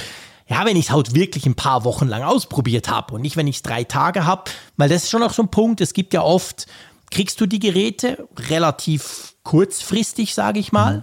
Dann gibt es manchmal noch ein Embargo, das ist eine Frage, die, die dann gleich auch noch kommt. Und dann ist es relativ kurz. Und dann ist halt die Frage, machst du jetzt nach drei Tagen einen Testbericht? Kannst du ja eigentlich nicht tun. Dann sagst du halt, okay, drei Tage mit und machst vielleicht was Kleines. Aber wir im Apfelfunk, wir müssen uns ja nicht unbedingt nach, ich sag mal, nach einem YouTube-Algorithmus richten. Und drum äh, geht es bei uns meistens ein bisschen länger. Also ihr lest ziemlich sicher vorher schon über das neue iPhone 13 die ersten Tests in Anführungszeichen als bei uns. Aber wir lassen uns dafür dann auch ein bisschen mehr Zeit bei der Berichterstattung, oder? Kann man das so sagen? Ja, also am Ende ist es ja also worauf ich vorhin hinaus wollte, ist, man verpflichtet sich halt zu nichts. Das natürlich umgekehrt jeder Hersteller und da sind sie alle gleich. Natürlich ein Interesse an Öffentlichkeitsarbeit haben, das liegt ja in der Natur der Sache. Also ist natürlich ja ist dann halt auch die Hoffnung und Erwartung da. Und wenn du eine, wenn du in Zukunft dann auch noch dabei sein möchtest, dass du dann nicht nichts machst, das ist ja natürlich dann auch klar. Aber genau. ähm, die Frage halt, wie du es präsentierst, ja, das ist ja, das ist ja, bleibt ja jedem selber überlassen und ähm, man muss sich natürlich dann auch mal die, die oder stellt die Überlegung an, will man jetzt das machen, was schon sehr viele machen? Das ist jetzt ja gerade mhm. bei den schnellen YouTube-Videos mittlerweile so, da sind ja. sehr viele unterwegs und man äh, liest und hört ja auch allenthalben, dass dann eben auch Leute sagen, ja, jetzt habt das zehnte Video jetzt zum Thema gesehen, äh, komm da auch mhm. nicht so weiter, es wird nicht profunder, weil es einfach in der, du hast es geschrieben, in der Kürze der Zeit ähm, davor zu machen, du hättest das Gerät jetzt irgendwie ein Jahr getestet, das geht halt nicht. Du musst, du kannst, mhm. du, du hast ein gewisses Level nur, bis zu dem du zuvor dringst und du kannst eben bei den Langzeiterfahrungen noch wenig sagen. Und da sind wir eben anders, weil wir letzten Endes dann sagen, ähm, komm, wir, wir nehmen uns lieber mal die Woche, Woche mehr Zeit und dann mhm. gewinnen wir schon ganz andere Eindrücke und in der Regel gelingt das auch ganz gut. Also ich finde das eigentlich immer sehr ja. wohltun. Das ist wie mit unseren Keynote-Folgen ähm, wo wir ja auch gesagt haben, den Podcast selber machen wir immer mit ein bisschen Abstand. Wir machen zwar so einen Livestream mittlerweile auf vielfachen Wunsch, aber es mhm. ist mal wieder erstaunlich, wie man doch dann binnen von ein, zwei Tagen doch noch weiter in die Tiefe gehen kann und einfach ja. nochmal ganz andere Perspektiven auf die Dinge bekommt. Absolut. Und ich meine, jeder von euch kennt das wahrscheinlich zum Beispiel beim iPhone, wenn ihr ein neues iPhone aufsetzt, die ersten drei, vier Tage ist das Ding teilweise ein bisschen langsam. Die Akkulaufzeit ist maximal mäßig, äh, weil einfach im Hintergrund noch so viel passiert, je nachdem, wenn ihr ein Backup zurückspielt oder, oder wenn, wenn er die halbe iCloud noch runterlädt und indexiert und so weiter. Und äh, wenn ich dann da komme und sage, hey, ich hatte das jetzt drei Tage und alle, alle sagen geile Akkulaufzeit, bei mir war es schlecht, dann ist das halt nicht sehr, das ist halt nicht so ganz sinnvoll, sage ich mal. Wenn du nach drei Wochen kommst und sagst, ja, ich habe gemerkt, buh, am Anfang war es schwierig, aber hey, die Akkulaufzeit inzwischen ist großartig, dann kannst du halt auch irgendwie viel fundierter etwas dazu sagen. Jetzt hat der Fabian ja noch eine Frage gestellt und zwar hat er sich gefragt, ob wir auch mal Geräte vor dem Verkaufsstart erhalten. Dann macht man ja ein Embargo, ein sogenanntes NDA. Und ähm, ob man sie dann dann überhaupt öffentlich zeigen darf. Logischerweise nicht, oder? Ja, also man darf schon, aber es wäre das letzte Testgerät wahrscheinlich. ja, gut, es gibt ja, es gibt ja zwei Arten von Deadlines. Ähm, die eine Deadline, da, da habe ich noch nie dran teilgenommen. Insofern kann ich da nichts zu sagen. Das ist ja generell, es gibt ja bei Apple auch eine Deadline, wann die ersten Reviews erscheinen dürfen. Man ja. sieht das ja mal international, wenn jetzt zum Beispiel jetzt zuletzt dann eben dann die neuen MacBooks vorgestellt sind, plötzlich sind alle gleichzeitig da. Das ist kein Zufall, genau. sondern Apple äh, verschickt dann halt an ausgewählte Tester weltweit dann die ersten Geräte. Ähm, das ist ein ganz erlesener Kreis. Unser Freund Raphael gehört ja häufig auch mal dazu. Absolut. Und ähm, die testen dann, denen gibt man quasi Zeit, dass sie sich nicht gegenseitig überflügeln, dass, eine, dass zumindest ein bisschen, äh, ein paar Tage, ein bisschen Zeit eben dann da reingeht. Und dann dürfen sie erst publizieren. Deshalb machen sie alle gleichzeitig, weil sie natürlich alle auch dann die Ersten sein wollen mit. Und ähm, das, wie gesagt, da gehörte ich zu diesem Kreise, diesem Erlesenen gehörte ich noch nie. Der zweite Punkt ist ja tatsächlich, und da habe ich schon häufiger mal Erfahrung mitgemacht, der Verkaufsstart. Also die Reviews ja. sind raus. Ähm, du kriegst das Gerät, aber meinetwegen ein, zwei Tage dann, bevor es dann, dann auch im Apple Store erhältlich ist. Und mhm. ähm, ja, also in der Regel bin ich nie so in die Verlegenheit gekommen, damit groß in die Öffentlichkeit gehen zu müssen oder so. Das man, man trägt es halt in der Tasche bei sich oder es sieht so unspektakulär dann manchmal aus, wenn es das gleiche Design ist, dass, dass es auch keinem auffällt. Aber ja, genau. Man, man, ich hatte das einmal bei einer, bei einer Apple Watch, die ich, die ich früh genug hatte. Da habe ich wirklich auch zu den ersten gehört. Ähm, es war die Apple Watch 7. Es war jetzt gerade einmal. Das tönt so komisch. Das war ja erst gerade. Und da ist es natürlich eben so, es, in den NDAs steht natürlich auch, dass man ja, also dass man natürlich nichts zeigen darf vorher. Und das heißt, online nicht, aber offline letztendlich ja eigentlich auch mhm. nicht. Da passt man ein bisschen auf, aber es ist genau der Punkt, wie du sagst. Dann nehme ich irgendein anderes Armband und dann sieht niemand, außer du kommst ganz gut raus, dass das die neue Apple Watch ist. Außer ich würde natürlich jetzt das, das, das, das ikonische Apple Watch ähm, Watchface draufknallen quasi, das nur die neue Uhr hat, dann könnte ja jemand, der sich auskennt, das erkennen, aber das machst du dann natürlich nicht, sondern du nimmst ein 0815 Ding und dann kann man das schon machen. Aber ja, man, man ist halt so ein bisschen vorsichtig, weil ja. man ja letztendlich da auch sein, seinen Vertrag nicht verletzen will, weil ja, das gibt nur Probleme. Das macht man natürlich nicht. Genau. Gut. Der Holger hat noch ähm, eine Frage, die uns auch recht oft gestellt wird, weil wir auch immer wieder sagen, wie cool das ist mit dem vielen Feedback. Was will denn er von uns wissen? Ja, er fragt, wie viel Zeit wendet ihr pro Woche für die Sichtung und Beantwortung der Hörerpost auf? finde ich relativ schwierig zu sagen. Mhm. Ich finde, es ist so, wir haben ja beide, dass ihr das auch wisst, wir haben beide quasi ein, ein, ein Postfach. Unser Hauptpostfach vom Apfelfunk, das ist bei uns beiden quasi auf dem Computer oder, oder auf dem iPhone drauf. Das heißt, wenn ihr ein Feedback schreibt, dann erreicht uns das quasi gleichzeitig und dann gucken wir uns das an, unabhängig voneinander. Und das ist auch der Spruch, den ich ja immer wieder bringe. Wir lesen jede Zuschrift. Also das können Hunderte sein, aber wir lesen die alle. Die kommen längst nicht alle in die Sendung, einfach weil es zeitlich gar nicht drin lege, aber man liest die drin. Und das macht man ja, ich weiß nicht, wie es bei dir ist, aber das mache ich eigentlich mehrmals am Tag. Genau. Ja, eigentlich permanent. Das ist genau der Punkt. Ja, genau. Das ist einfach also, ein Postfach und wenn ich meine Mails abrufe, ja, ist das da drin. Es beginnt keinen Morgen, ohne dass ich da reingeguckt habe und es endet keinen. Tag, bevor ich da nicht alles gelesen genau. habe. Und ähm, das, das, also die Frequenz kann ich da viel besser beziffern. Die Frage, wie viel mhm. Zeit da jetzt dann investiert wird, das, das Lesen ist ja Gott sei Dank ein Vorgang, der ja auch nicht so lange dauert. Also das ist ja tatsächlich so, selbst wenn wir längere Zuschriften bekommen, aber ähm, wenn es über mehrere DIN A4 Seiten geht, mehr als fünf bis zehn Minuten braucht man natürlich dann ja auch nicht. Und ähm, mhm. ich kann's, ich lasse wirklich nicht die Uhr mitlaufen. Mich interessiert es einfach immer, was, ja. was drin steht. Ich bin immer neugierig und und äh, denke auch viel drüber nach. Die Zeit muss man vielleicht auch noch damit dann irgendwie dann mit reinrechnen. Das, das findet dann permanent ja. statt.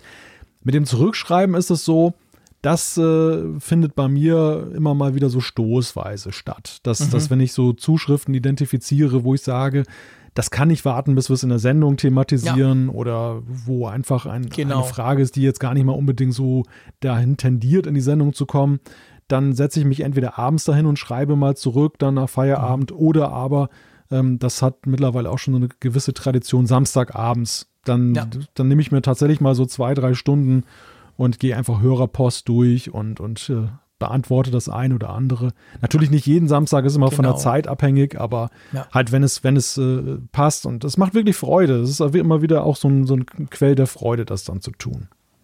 Absolut, ja, genau. Also, und dann darf man ja nicht vergessen, das ist schon etwas, was in den letzten Jahren, das darf man ja sagen, wir sind bald sechs Jahre auf Sendung, zugenommen hat, ist natürlich, dass sich auch das ganze Feedbackwesen so ein bisschen aufgesplittert hat. Wir kriegen immer noch sehr viele Mails und, und Kontaktformular, also das Formular auf der Webseite, das ausgefüllt wird, was bei uns dann als Mail ankommt. Aber inzwischen ist natürlich auch sehr viel los auf Twitter. Also wir kriegen sehr viele Anfragen, Informationen oder auch Nachfragen. Vor allem am Donnerstag fällt mir das auf, kriegt man natürlich ganz viele Tweets, wo einer fragt, hey, habe ich das richtig verstanden? Oder wo auch einer schreibt, hey, das habt ihr aber doch vergessen. Und dann schreibe ich vielleicht zurück, nee, wir haben das schon noch gesagt, aber erst später oder so. Also da merkt man schon auf Social Media, bei uns vor allem Twitter, finde ich. Facebook hält sich noch in Grenzen. Aber auf Twitter läuft natürlich sehr, sehr viel. Und das ist so auch was, was ich mehr oder weniger dann on time abarbeite. Mhm. Also da ist es ja auch schwierig bei Tweets immer, wenn du nicht einigermaßen schnell reagierst, sind sie quasi weg, weil sie einfach blöd gesagt nach unten rutschen, weil es dann so viele werden. Das ist ja auch eine ne, ne Art, die eigentlich permanent reinkommt. Und die, die, die ist auch relativ, finde ich inzwischen, weil wir halt so groß geworden sind, auch inzwischen, das ist relativ viel, was da reinkommt. Ja, ich glaube, dass ihr da draußen auch bemerkt habt, dass so ein Einzeiler eben auch schneller beantwortet ist, dann eben auch. Ja. Und wenn es euch dann wirklich darum geht, jetzt ad hoc eine Antwort zu bekommen, ist es halt der verlässlichere Weg, dann eben zu schnellen Ergebnissen zu kommen, wenngleich wir eben ja die E-Mails auch permanent lesen und gerade eben eilige Anfragen dann auch schnell beantworten. Manche von euch haben vielleicht auch schon festgestellt, dass ich manchmal epische Antworten schreibe. Dann neige ich auch manchmal dazu. Das kann auch mal passieren. Ist mir auch schon aufgefallen. Ja, ich bin, ich bin manchmal selber über mich erstaunt. Dann ich fange dann irgendwie an zu schreiben und dann setze ich mich sehr dermaßen damit auseinander mit. Also das, das, was eigentlich fast ein bisschen unfair ist, muss ich an der Stelle sagen, ist, aber ich finde einfach, es, es, es, äh, es ist dringlicher, wir kriegen ja sehr viel Lob und wir kriegen eben auch manchmal so Kritik und, und dass eben Sachen mhm. in Frage gestellt werden. Und tatsächlich, glaube ich, ist es so, dass in der, auf der Waage die ich den kritischen Zuschriften viel mehr Zeit beim Zurückschreiben einräume als den, den, ja. ähm, den, den ganzen Lob. Ja. Das, das Lob, und das möchte ich an dieser Stelle mal kollektiv sagen, das kommt eigentlich viel zu kurz. Es wird gelesen, es wird, es kommt an, es ist erfreut, aber ihr bekommt dann selten, wahrscheinlich dann viel zu selten eine Antwort darauf. Das mhm. äh, finde ich. Stimmt. Da habe ich manchmal fast ein schlechtes Gewissen. Guter Punkt. Habe ich ja, hast recht. Aber ich finde halt, Weil, ja, also ich will mich nicht, ich will mich nicht immer, ich will mich nicht im Lob baden. Mir ist eigentlich wichtiger, eben dann auch dann gerade dann mit der Kritik mich auseinanderzusetzen. Genau. Ja, und die, die verlangt ja manchmal schon, die, die, die tut dann ja manchmal auch ein bisschen ärgern oder, oder sagen wir mal herausfordern, wo man dann denkt, ja, aber nee, das kann ich so nicht stehen lassen, das nervt mich, da muss ich gleich antworten. Also von dem her gibt es ja dann da durchaus auch oft einen Dialog, manchmal auch super spannend, dann kommt dann wieder eine Antwort und da kann man so ein bisschen, findet man sich sehr oft auch oder, oder, oder man diskutiert einfach zusammen, was, was ich sehr, sehr spannend finde.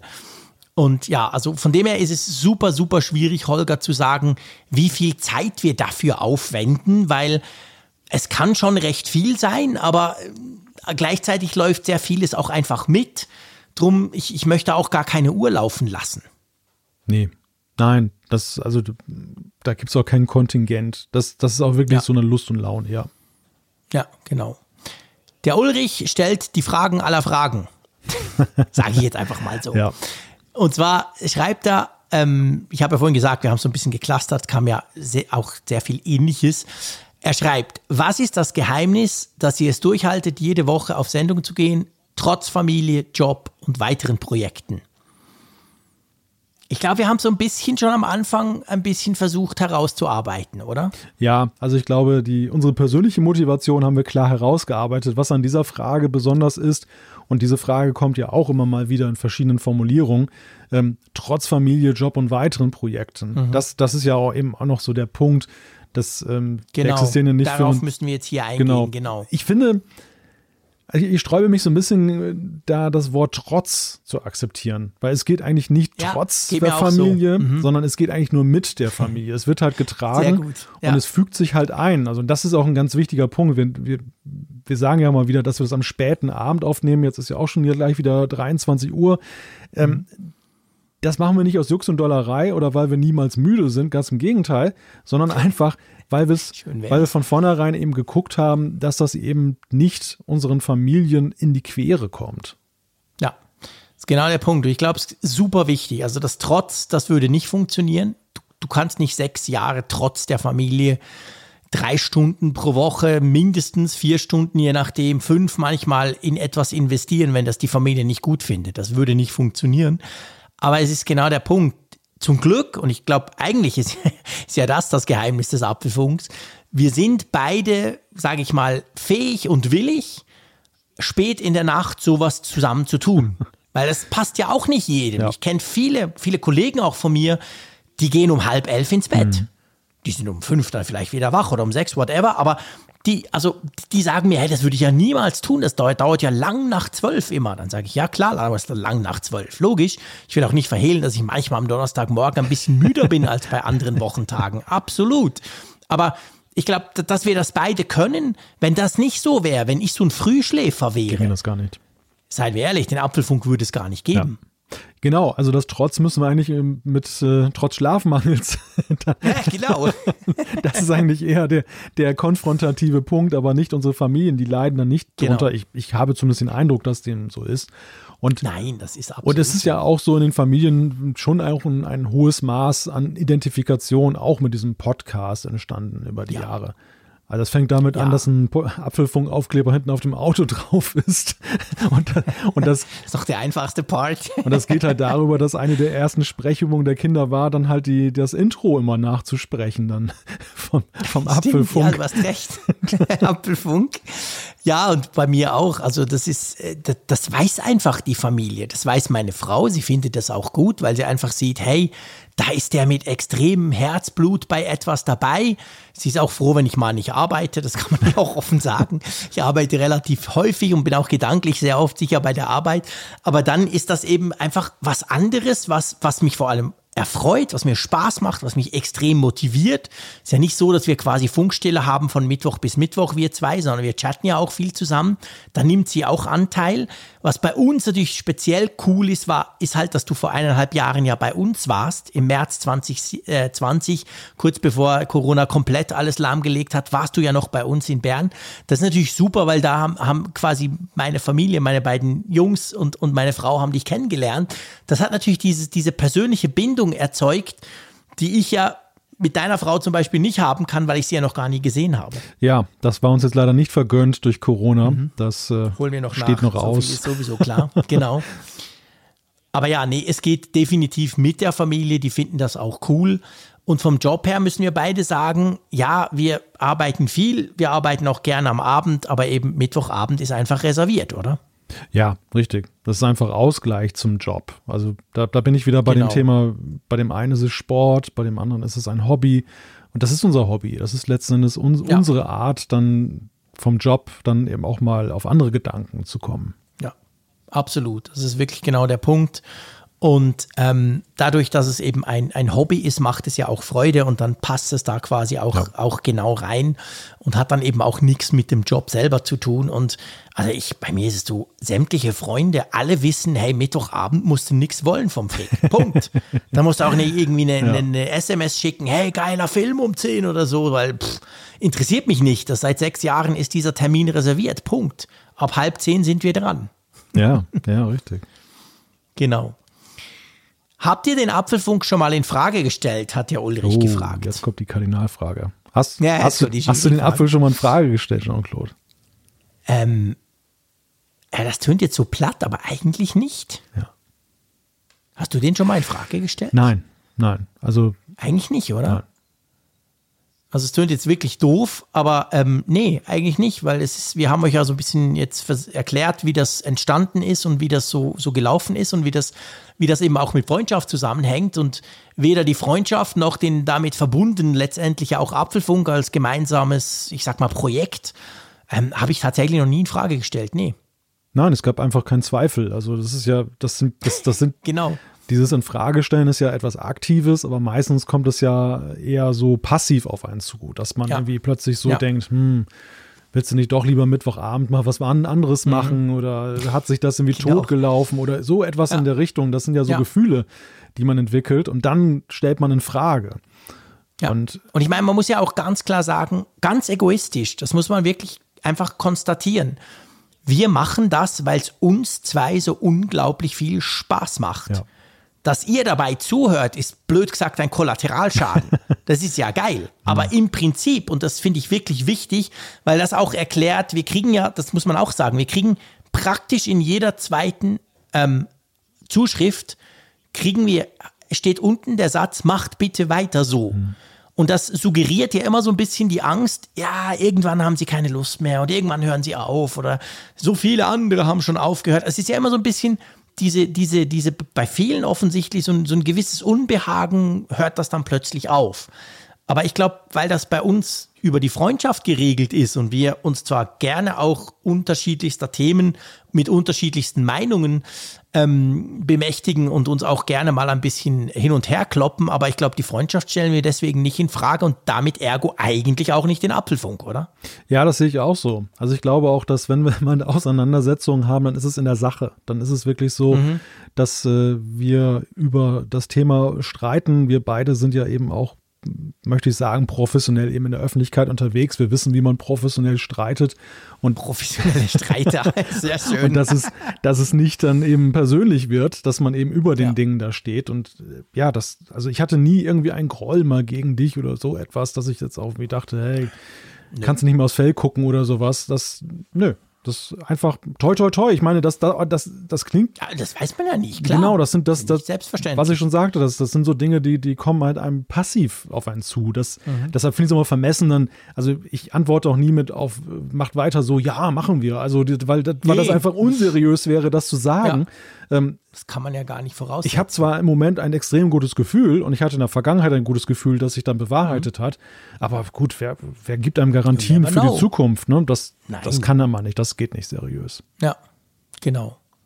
Möchte man den Florian übernehmen? Mal ein technisches Thema. Ein technisches Thema, genau. Florian schreibt, M1 Pro Max wurden für das MacBook vorgestellt. Die Kisten rennen. Wofür möchtet ihr weiterhin ein Desktop-PC? Ist es nicht einfacher, ein Gerät, MacBook, mit Docking und schönen Bildschirmen zu haben, alles in einem Ort und jederzeit hochportabel. Ihr habt euch ja schon oft dazu geäußert, verstehen kann ich es allerdings gerade mit den neuen Prozessoren nicht, schreibt er. ja, ist doch gut, ist ja auch letztendlich eine persönliche Frage.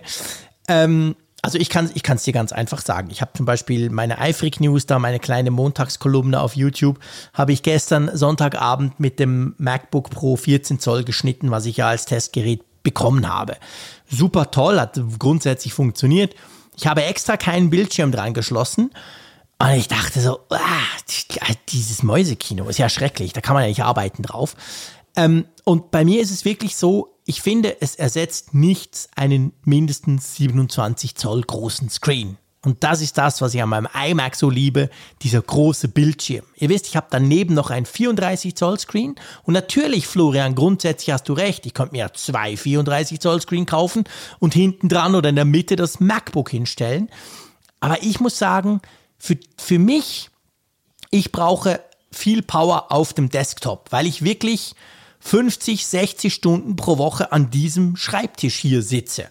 Also will ich auf dem Schreibtisch A viel Power, aber ich muss den Power nicht zwingend mitnehmen. Wenn ich unterwegs bin, reicht mir eigentlich ein iPad. Und ich habe sogar noch ein MacBook Air mit M1, was mir dicke reicht. Da kann ich auch Video machen, was immer. Ich brauche diese Power unterwegs nie. Und da ich sie unterwegs nie brauche, stecke ich die Power und vor allem das Geld lieber in einen geilen Desktop. Hm. Ich weiß nicht, wie bei dir das aussieht, aber ich gehe mal davon aus, ähnlich, oder? Ja, ich bin ja nun auch erklärter Desktop- und iMac-Freund und ich habe aber tatsächlich über Florians Frage lange nachgedacht, weil er mhm. ja einen guten Punkt da bringt. Die, mhm. Früher war es ja tatsächlich so, du hattest ja Mobilprozessoren dann bei den Notebooks, die waren meistens ein bisschen leistungsschwächer oder eben auch anfälliger, die Geräte anfälliger für den Hitzetod als zum Beispiel ein Desktop. Es gab ja früher handfestere Gründe, ja. auch auf einen Desktop zu setzen, Stimmt. als auf ein, auf ein Notebook.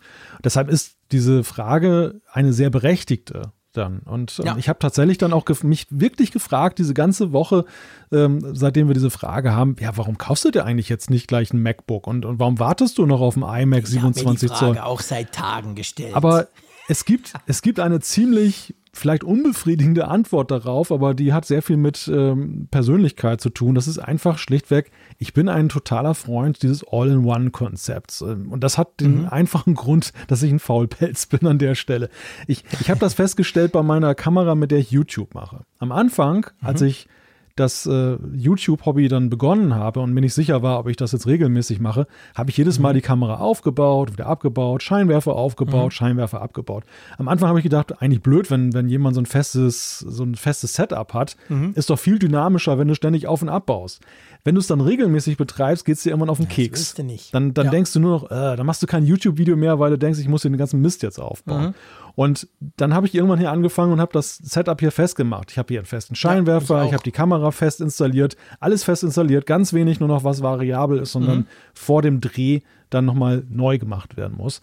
Und Mhm. ähm, ich empfinde das als, als Segen. Es ist, ein, es ist wie der Himmel, wie Ja. das Paradies. Großartig. Und so, Ja. und so ist es letzten Endes auch, und das ist die einfache Antwort, warum ich ähm, mit, dem, mit einem MacBook als Ersatz für den Desktop nicht warm werde. Weil ich einfach, ich will mich hinsetzen, Knopf drücken, an und ich will das nicht irgendwo eindocken und andocken und so weiter und irgendwelche Bildschirme extra einschalten. Das, das muss einfach so, so rennen.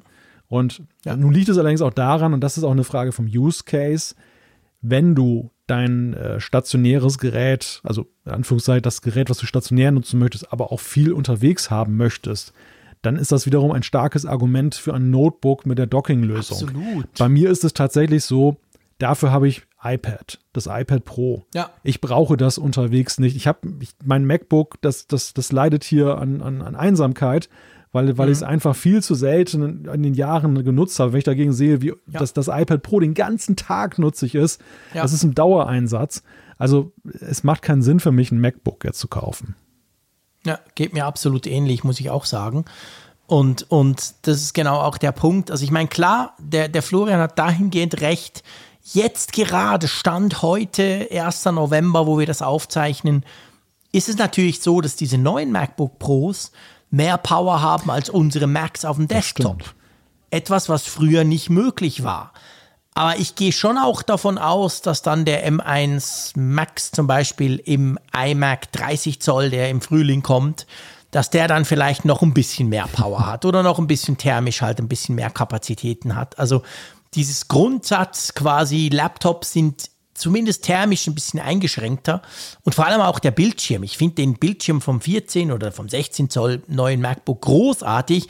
Aber seien wir mal ehrlich, der 30 Zoll, der dann kommt, ist noch viel, viel geiler. Punkt. Eben. Also drum warte ich auch. Ich meine, mich juckt's auch, aber ich werde warten, weil ich genau weiß, wenn der iMac dann kommt, dann ist das genau meine Kiste. Ja, aber gar keine Frage. Es ist gerade jetzt, du hast es gerade gesagt, unglaublich schwer, diese, diese Zeit zu Ja, im überbrücken. Das, das, das ja. war mit dem M1, den es dann immerhin als Mac Mini gab, den habe ich ja auch als zweiten Mhm. Mac hier stehen, ja noch möglichst so eine Art Kompromiss herzustellen. Jetzt ist, jetzt steckt man in einem Dilemma. Ja. Es ist definitiv so. Ja. Ja. das ist tatsächlich so. Du noch mehr als ich, weil mein iMac Pro ist ja, obwohl nicht mehr der jüngste, aber schon, der hat, der hat schon sehr, sehr viel Power. Also ich habe jetzt gemerkt, beim Rendern ist da nicht so, dass das MacBook Pro irgendwie vier, viermal schneller ist oder so. Wir sprechen davon irgendwie 10, 20 Prozent. Also das merke ich eigentlich gar nicht. Von dem her gesehen, kann ich, ich, ich komme ja locker mit meinem iMac Pro noch aus. Aber wenn dann der neue kommt, der dann wahrscheinlich eine ganze Ecke noch mal schneller ist, dann werden wir dann schauen müssen. Gut, dann hat der Florian ja noch ein paar andere Fragen, über die wir noch diskutieren können. Genau. Frage 2. Ihr macht häufig beide parallel YouTube-Videos zu den gleichen Inhalten, Unboxing, Tests von Geräten und so weiter. Ich kann mich da nie entscheiden, welches ich schaue. Also da können wir ganz einfach drauf antworten. Beides. Ja, logisch, also da gibt keine Entscheidung. Genau. Also er schreibt, ich vermute, es macht euch beiden so viel Spaß, dass ihr dies nicht synchronisieren wollt. Oder ist es auch ein Grund für Frage 6, zu der wir später noch kommen? zu der wir dann kommen. Ja, also letztendlich ist es genau der Punkt. Also es, sind eigentlich zwei Dinge. Eine, einerseits, der Apfelfunk ist unser gemeinsames Projekt, das machen wir zusammen, das ist ja keine Frage. Ähm, YouTube, das haben wir mal beschlossen, ist wie unser eigenes Ding, sage ich mal. Und da ist es auch so, also bei mir merke ich auch, ich habe ja früher mal YouTube gemacht, das waren völlig andere Zeiten, 20 irgendwie 9, 2009 bis 2014, 15 so. Dann habe ich ganz lange aufgehört, du hast angefangen, der Zeier hat angefangen und irgendwann letztes Jahr dachte ich, ja, jetzt fange ich auch wieder an. Und für mich ist das auch ein Lernen. Also YouTube ist für mich so eine Art Lernlabor, was ich super spannend finde, was ich aber nicht kann, wenn wir das zusammen machen würden, weil wir unterschiedlich, unterschiedliches Know-how haben, unterschiedliche Vora- Herangehensweisen. Drum haben wir gesagt, wir trennen das natürlich im Wissen, dass der Malte vielleicht das gleiche Testgerät hat wie ich und wir dann halt zwei machen. Aber ich behaupte mal einfach, trotzdem sind sie ja unterschiedlich genug, dass wenn man möchte, kann man gerne beide gucken, oder? Ja, so sehe ich das auch. Also ich gucke mir deine Videos ja auch mal an und ich sehe einfach, Ja, wir haben, wir haben halt unterschiedliche Stile und ich finde, das Genau. ergänzt sich ganz gut. Also Ja, ich finde eigentlich auch. Also ich finde, das passt ganz gut, aber es ist wirklich so, ich lerne damit einfach ganz blöd gesagt Videoskills, die ich letztendlich für alles brauchen kann, auch für meinen Job selber. Und drum ist das bei uns getrennt und da müsst ihr damit leben, dass es da vielleicht Doppelspurigkeiten Ja, ist bei mir nicht anders. Also bei mir ist es letztendlich auch so entstanden aus der Idee heraus, dann eben in diesem Bereich dann eben dann Erfahrungen zu sammeln, auch jetzt für den Job. Und ähm, Ja, am Ende ist es auch so ein bisschen so wie Bilder malen. Ja, also wir, wir beide malen dann vielleicht die gleichen Aquarelle jetzt vom, vom Thema her. Äh, beide, beide haben die Blumenvase ja. drauf, aber jeder arbeitet dann an seinen Fähigkeiten mhm. letztendlich dann eben mhm. so ein Aquarell dann herzustellen. Genau. Dann hat er noch die Frage, wir können auch hier ein bisschen abwechseln. Welche weiteren Hobbys habt ihr neben eurem Faible für Tech? Nächste Frage. ja, in der Tat. Ich weiß nicht. Nee. Es, das ist ja totaler langweilig, so diese, dieser Nerd-Talk zugegebenermaßen, aber so, so richtig ein Hobby habe ich eigentlich nicht. Nein. Ich habe mich immer schon für Technik interessiert, habe dann letztendlich das Hobby zum Beruf gemacht, diese blöde Metapher muss sein. Ähm, aber das ist immer noch so. Also, hm. pff, ja, ich lese ab und zu mal ein Krimi, aber eigentlich nur in den Ferien, weil ich mir die Zeit sonst nicht nehme. Ich hätte, ich könnte mir sie ja nehmen, aber mache ich irgendwie nicht. Das ist mehr so eine, so eine Kopfsache. Das mache ich ganz gern. Also ich lese an, eigentlich ganz gerne Bücher zwischendurch, aber das ist nicht ein eigentliches Hobby und darum muss ich sagen, ein Hobby habe ich eigentlich nicht. Ja, es ist auch schwierig, weil wenn die Definition ist, dieser, dieser Fable für Tech ist der Maßstab für ein Hobby, dann, dann reicht natürlich gar nichts da heran. Es sind eigentlich so. ja, ja, genau. Also das ist genau der nichts, Punkt. was ich, ich habe erstens gar nicht mehr die Zeit, dann noch irgendwie noch ein großes Hobby mhm. wie Briefmarken sammeln oder sonst irgendwas zu machen. Ähm, Natürlich gibt es andere Aktivitäten, aber die würde ich jetzt schwerlich als Hobby klassifizieren, beziehungsweise sind jetzt auch nicht so spannend, dass man eben liest, dass man mhm. eben mal Netflix guckt und so weiter. Ja, auch das gibt es noch in meinem Leben, aber das ist jetzt nicht, ist jetzt. Aber ist kein Hobby. Nein, ist kein Hobby. Das macht ja fast jeder, genau. Ein Hobby heißt ja auch viel Zeit reinstecken. Ja. Und da muss man, glaube ich, bei uns beiden sagen, wir stecken viel Zeit und gerne viel Zeit in Tech. Natürlich in den Apfelfunk, der da ja auch dazu gehört, aber auch in unsere Jobs. Das hängt irgendwie alles zusammen. Das ist so eine große Gemengelage. Und da hat dann sonst nichts mehr Platz daneben. Genau. Nächste Frage. Jean-Claude, deine Jungs sind langsam in einem Alter, in dem sie gut verstehen, was du so machst. Was sagen sie dazu? Finden sie das cool? Ja, meine Jungs sind vor allem langsam in einem Alter, wo sie das vielleicht cool finden, aber es niemals sagen würden. Die sind 10 und 12. also das sind schon Teenies. Aber ähm, ja, doch, ich glaube, das darf man sagen. Sie finden das schon spannend. Also natürlich, weil sie klein waren, mussten sie zuerst mal lernen, warum bei uns praktisch jeden Tag der Paketbote vor der Tür steht. Das fanden sie lustig. Sie haben dann erst später mal gemerkt, dass das Job ist und wie das irgendwie zusammenhängt mit Zeit und Papa viel, viel weg oder viel im Büro und so. Äh, aber sie finden es natürlich spannend. Wir, wir, wir, wir packen neue Geräte zusammen aus. Sie sind, tja, wenig erstaunlich, auch recht interessiert an solchem Zeug. Sie kennen sich auch schon verdammt gut aus, muss ich sagen, ohne dass ich da irgendwas tun muss. Und, und es war zum Beispiel so, als ich, letztes Jahr habe ich ja im September wieder angefangen, YouTube zu machen. Da hatte ich irgendwie 1100 ähm, Follower auf meinem YouTube-Kanal, noch von damals, also von 2010 bis 2015. Und da habe ich angefangen und meine Jungs, die gucken natürlich da irgendwelche coolen Streamer auf YouTube. Und die haben dann mal gemerkt, dass es ja für gewisses Erreichen von Followern gibt es ja diese YouTube-Auszeichnungen. Weißt du, diese Hardware, mhm. diese, diese, diese goldig und silbrig und so, was es da so gibt. Und dann haben sie mich mal das gefragt, ob ich das dann auch kriege. Dann habe ich gelacht, gesagt, ja, ich glaube bei 100.000, bei 500.000, bei einer Million und 10 Millionen. Das sind, glaube ich, so ja, die, ja. die Steps, die es da gibt. Und dann hat mir der, der kleinere, hat mir so ein Ding, als ich dann 2000 Follower hatte, hat er mir so eins gebastelt. Und das fand ich extrem süß in Gold. Das ist, glaube ich, ich weiß nicht, welches das Goldige ist, für eine Million oder so. Hat er mir das dann gebastelt, schön, wirklich, weißt du, genau gleich mit YouTube und hingeschrieben aus Karton und angemalt und eben unten 2000 Follower und so. Das steht noch hier, hier hinter mir. Und also von dem her finden sie das wahrscheinlich schon cool, was ich mache. Und ich habe sie auch früher sehr viel ins Radio mitgenommen. Ich, ich mache ja viel Radio, habe ja auch Radiosendungen dort. Und da, da habe ich die oft mitgenommen. Und dann haben die halt die Leute da im Energy in Bern gekannt und die wussten, ja, jetzt kommt der Frick wieder mit seinen Jungs, weil früher hatte ich noch Papatag und sie hatten am Nachmittag noch frei. Zwischen haben sie wahnsinnig viel Schule, da passt das sowieso nicht mehr. Da kamen sie auch immer mit. Also ich gehe schon davon aus, dass sie das ganz spannend finden. Aber so sagen würden sie das heute natürlich nicht mehr. Sehr schön. Ja, dann ähm, vielleicht auch noch ein guter Punkt. Ähm, er schreibt auch noch, bis vor zwei, drei Jahren war es doch oft nur JC vergönnt, Testgeräte von Apple zu bekommen. Und jetzt hat er gesehen, dass wir beide das bekommen und er fragt eigentlich, wie habt ihr das denn hinbekommen? Liegt das an eurer Popularität, an euren YouTube-Kanälen oder kauft ihr auch das eine oder andere Testgerät, wenn ihr es so nicht bekommt? Das kannst, glaube ich, du ganz gut beantworten, oder? Ja, tatsächlich ist es nicht erst seit zwei, drei Jahren so, sondern mein erstes mhm. Testgerät, das war seinerzeit das iPhone 4S. Also das, ähm, Boah, ja, das ist schon eine Weile her. Aber es war tatsächlich dann mir nicht so vergönnt wie dir, dass ich jetzt bei jedem Produkt oder was- da Ja. bin ich längst auch noch nicht angekommen, aber zumindest so viel, so oft dabei war, dann eben auch ein Testgerät dann mal zu erhalten. Ähm, bei mir lag es initial an der Zeitung, also dass ich eine wöchentliche Technikseite mache seit 2003 und äh, dass ich dann eben seinerzeit dafür dann eben dann das Testgerät erhalten habe. Und das hat sich mit der Zeit natürlich gewandelt, weil einfach auch der Medienwandel ja fortschreitet. Dann eben der Podcast ist wichtiger geworden. Man muss dazu sagen, Podcasts haben, glaube ich, bis vor einigen Jahren gar keine Rolle gespielt in der Betrachtung. Das war nicht nur bei Apple so, sondern bei eigentlich Nee, bei, bei allen, allen, ja. äh, Herstellern, dass sie das Thema Podcast so als Liebhaberei angesehen haben, aber nicht wirklich relevant erachtet haben. Hat sich ja durch die Marktforschung, äh, wie, ja, wie, wie stark eben auch Podcasts besetzt sind durch eine, durch eine Zuschauer- oder Zuhörerschaft, die eben auch kaufkräftig ist und so weiter und, und äh, wichtig einfach auch ist aus Sicht der, der Hersteller gewandelt. YouTube ist natürlich auch so ein Punkt.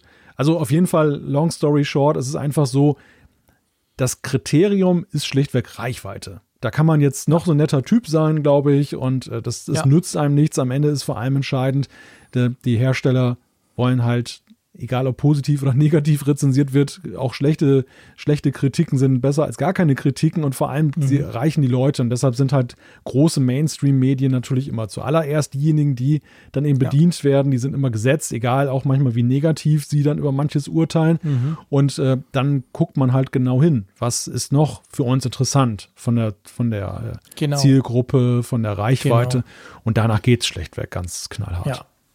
Genau, bei mir war es ja so, ich mache seit 15 Jahren im Radio Tech-Berichterstattung. Und das war, ich habe auch mein erstes Testgerät, war glaube ich das iPad 2, 2010 war das glaube ich. Ähm, und so ist das dann quasi alles entstanden. Und, und durch diese Radio-Dinge habe ich natürlich eine recht große Reichweite. Wenn ich irgendwie in den Deutschschweizer Privatradios über so ein Apple-Event rede am Morgen, dann im Schnitt eineinhalb Millionen Leute hören dazu. Also die Morning-Shows haben schon eine relativ große Reichweite. Und das war bei mir immer der ausschlaggebende Punkt, noch bevor ich als Digitalexperte auch im Fernsehen und so, das war ja dann erst später mein Job, da, dadurch bin ich eigentlich reingekommen. Also ursprünglich hatte ich mal so ein kleines Tech-Blog, das, das war so mehr so ein Liebhaberprojekt, ist aber auch gut gelaufen. Aber ich glaube, die Radiogeschichten waren halt so ein bisschen speziell, weil so viele Radiomenschen, die über Technik berichten, gibt's dann auch wieder nicht. Und das war so ein bisschen meine Nische, zumal man auch sagen muss, dass man ja in der Schweiz ganz andere Zahlen halt auch zum Vergleich zieht. Da hast du natürlich, sage ich mal, von der Konkurrenzsituation in Deutschland ganz andere Probleme. Schau dir den Zeier an mit seinen 20.000 Followern, er ist eine große Nummer auf YouTube hier.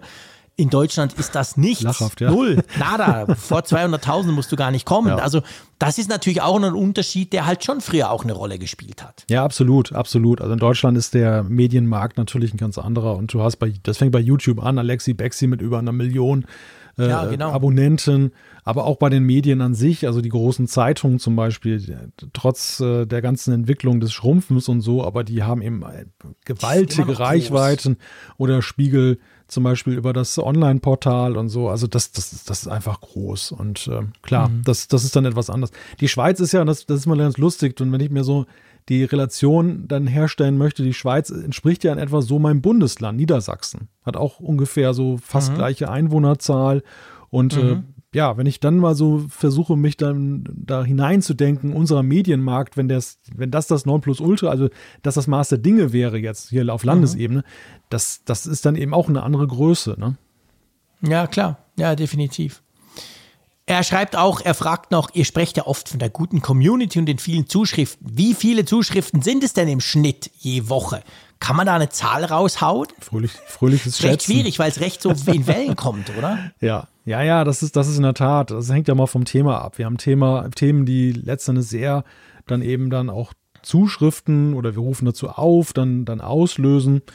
Ja, Ich versuche ja gerade mal, ich weiß, ich guck mal also eben. Manchmal sind es 50 pro Woche, manchmal sind es 10, manchmal sind es mehr. Wenn ich stark fluche und mich aufrege, werde ich mehr korrigiert, wenn ich irgendeinen Mist erzähle. Also es ist sehr unterschiedlich, muss man sagen. Also einen Durchschnitt berechnen möchte ich gar nicht tun. Aber was vielleicht cool ist, das kann man ja auch mal sagen, es ist ja nicht, früher ging das alles in unser Mailpostfach, von dem ich vorhin schon gesprochen habe. Und es war schon recht schwierig daraus die zu picken, die wir eigentlich wollen. Erinnerst du dich Mhm. noch? Es ist schon lange her, es war in den Anfängen des Apfelfunks. Und weil Malte ja so ein cleverer Typ und vor allem programmieren kann, du hast ja ein Tool programmiert, das dieses Mailpostfach, also quasi unser ganzes Feedback sammelt, in eine Datenbank schmeißt, wo wir es auch bewerten können. Im Sinn von Favorit, wollen wir in die Sendung oder eher nicht. Und daraus ergibt sich dann das, was wir in der Sendung wirklich bringen. Und dieses Tool erleichtert den Umgang, ich sag mal, in Bezug auf die Sendung, nicht in Bezug aufs Lesen, das machen wir nach wie vor per Mail, schon massiv, oder? Ja, dieses Tool ist aber allerdings auch relativ schnell an den Anschlag gekommen. Also es sind beileibe noch nicht mal alle Zuschriften darin verzeichnet, aber wenn ich hier so Ja. gucke, da aktuell sind da 1923 drin, die noch ungelesen sind. die noch ungelesen sind. also die, die, Ja, die, also die wir noch bringen noch- könnten. genau. Ja, ja, genau, genau. Wir schmeißen auch immer natürlich wieder raus. Alles, was wir machen oder so, schmeißen wir raus oder was wir nicht interessant genug, also was heißt nicht interessant, aber für die Sendung, sagen wir es mal so. Wie gesagt, wir lesen alle. Also drum ist es super schwierig zu sagen, aber es sind, das sind schon manchmal recht viel. Ja, also ich, Aber ist cool. ich würde jetzt mal so, so das. 50 bis 100 sagen pro Woche. Gell, würde ich auch sagen. Ja. Es landet, Genau. landet ja, wie gesagt, längst nicht alles im Feedback-System, weil es einfach so ist, wenn wir eine Zuschrift, wir bekommen ja häufig ähnliche Fragen. Und wenn wir die Frage dann, dann von einem Hörer oder einer Hörerin vorgetragen haben, dann macht es jetzt ja wenig Sinn, dann nochmal eben die 99 Varianten der gleichen Frage dann eben vorzulesen. Also sehen wir das dann Ja, inhaltlich stimmt. dann halt einfach abgedeckt Genau. an der Stelle. Das muss man halt dann immer noch dazu sagen, dass das relativiert die Zahl dann halt so ein bisschen, wenn man jetzt die 1923 aktuell dann anguckt. Ganz genau. So, dann er fragt nach Frankfurt. Das haben wir schon so ein bisschen diskutiert. Also wie gesagt, Pläne würde es schon geben, aber bevor wir uns da überhaupt stärker Gedanken machen oder mal in die Details gehen, müssen wir mal abwarten, wie es da mit Corona weitergeht. Lass uns zu Max kommen. Die erste Frage, die er hat, können wir auch überspringen. Intro, Outro, hast du schon erklärt. Genau. Aber ich finde die, die nächste Frage sehr spannend. Ja, die lautet, gab es mal Momente, Produkte und oder Handlungen von Apple, wodurch ihr als Kunde und Nutzer an Apple gezweifelt habt, sprich zur Konkurrenz gehen wolltet? Ja, aber massenweise. Also das mit der Konkurrenz ist vielleicht ein anderer Punkt. Ich sag's mal so. Beim iPhone 5S, als das rauskam, war ich wirklich ganz, ganz, ganz kurz davor zu sagen, wisst ihr was, Freunde, jetzt gehe ich zu Samsung, jetzt könnt ihr mich mal mit euren blöden Miniphones. Also wäre das iPhone 6 nicht gekommen, das sage ich nicht irgendwie zum Kokettieren, dann wäre ich wahrscheinlich weg von Apple. Weil ich einfach diese kleinen Telefone, das, die Konkurrenz hatte schon längstens große, relativ große Telefone mit großen Bildschirmen und Apple hat immer noch dieses Mini-Format favorisiert. Also d- das Sechser hat mich wirklich beim iPhone gehalten, muss ich sagen. Also bei mir war es ähm, die Entwicklung der iPads eine Weile. Diese, Ja. diesen starken Hang, dass es dann, ich, ich war ein ganz großer Fan von, von Anbeginn der iPads. Ich hatte das allererste iPad, dann äh, die weiteren danach, äh, das Vierer hatte ich, glaube ich, nicht. Da bin ich gleich auf das R daher gesprungen. Aber das, das, da war ich jedes Mal fasziniert. Also bis zum R, da war ich wirklich ein absoluter iPad-Fan. Und dann begann ja so der Trend, dass Apple dann diese Pro-Linie schuf. Und am Anfang war es aber ja so, Stimmt. dass sie eigentlich einen sehr stark dahin gedrängt haben, dann eben, also außer Pro ist nichts, nichts das einzig wahre. Ja. Und dass es eben auch eine enorme Verteuerung war. Und, äh, Ja. und da habe ich sehr daran gezweifelt. Es hat mich nicht in die Konkurrenz getrieben, weil die Konkurrenz ja nicht stark war genug Gibt war. nichts, genau, Das, ja, ich glaube, das war auch ein. Teil des Problems, dass Apple da einfach Ja. mehr oder weniger machen konnte, was sie wollten. Aber es Klar. hat mich an Apple Gab ja nichts, sowieso. Das hat mich sehr- Selbst dann nichts Besseres. das hat mich sehr an Apple zweifeln lassen in der, in der Zeit. Ja. Und naja, ich war ja nicht alleine damit. Am Ende, wenn man die ganzen Geschäftszahlen gesehen hat, die iPad-Entwicklung war lange Zeit ein Problemfeld für Apple. Mhm. Jetzt haben sie das Feld neu aufgeräumt und man kann aufgerollt und man kann ja sagen, es hat sich jetzt wieder positiver entwickelt. Aber das, das war tatsächlich mal so ein Moment, so der mir ad hoc einfällt, wo ich dann doch sehr unzufrieden war. Ja, guter Punkt. Absolut, da hast du recht. Ja, ich meine, es gibt natürlich, ich, ich, ich habe jetzt quasi das mit der Konkurrenz abwandern, habe ich jetzt genommen beim iPhone 6 oder eben 5S.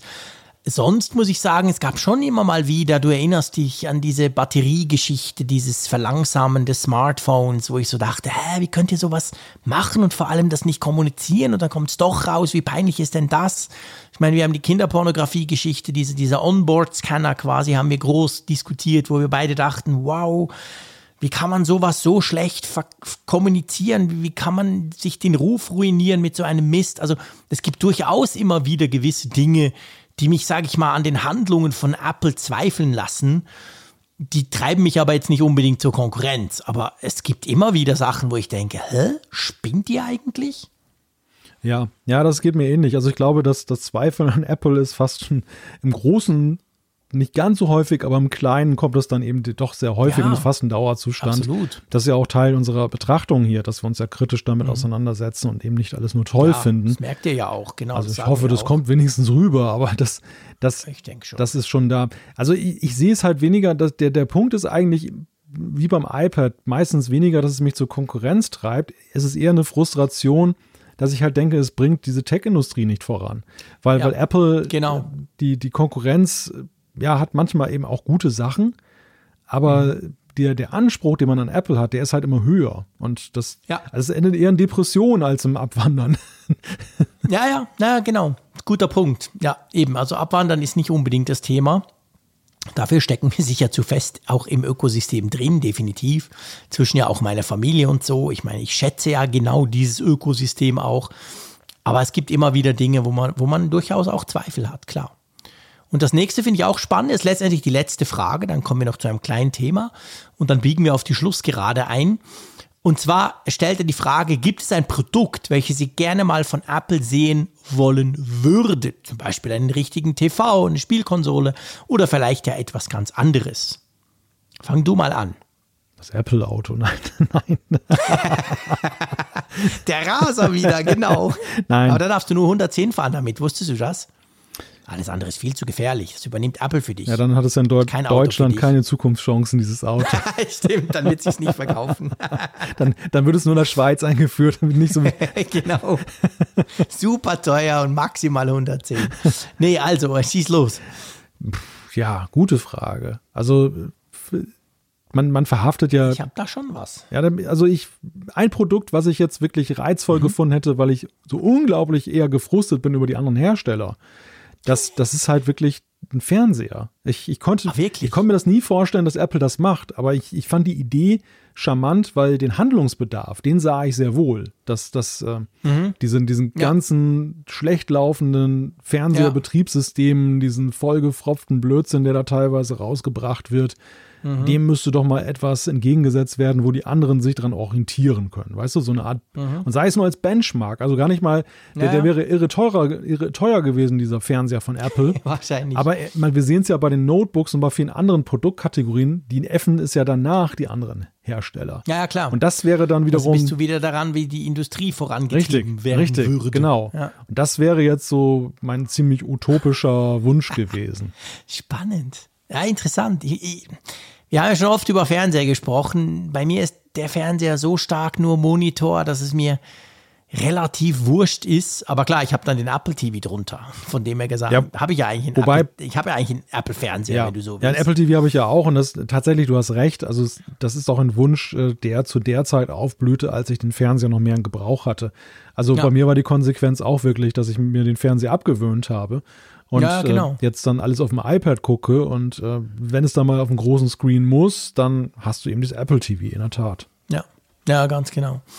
Bei mir ist es ich, tatsächlich, also es ist vielleicht ein bisschen komisch, aber ich habe 2000, was war denn das, 13? Ich habe diese Google Glass damals ausprobieren dürfen. Nur für ein paar Stunden. Wir alle wissen, was damit passiert ist mit dieser komischen Brille. Aber ich muss dir sagen, dass mich seit da eigentlich nie mehr ein Tech-Gadget, zumindest kurzfristig, weil ich hatte nicht lang genug, um auch die Nachteile herauszufinden, muss man fairerweise auch sagen, nie mehr so fasziniert hat wie so eine Augmented Reality Brille. Also diese, wirklich dieses, dieses Ding, dass dir da Sachen einblendet. Es war nur Google Maps, es war, glaube ich, eine E-Mail. Es war, es war relativ wenig, was, was da gezeigt werden konnte in diesem, diesem Nachmittag, wo ich das Teil hatte. Aber wow. Und ich wirklich wünsche mir von Apple, ich wünsche mir nicht eine VR-Brille. Wirklich nicht. Haben wir auch schon diskutiert, dieses ganze Gaming-Zeug und das Metaverse und weiß nicht alles. Mir wird sowieso schlecht mit den Dingern.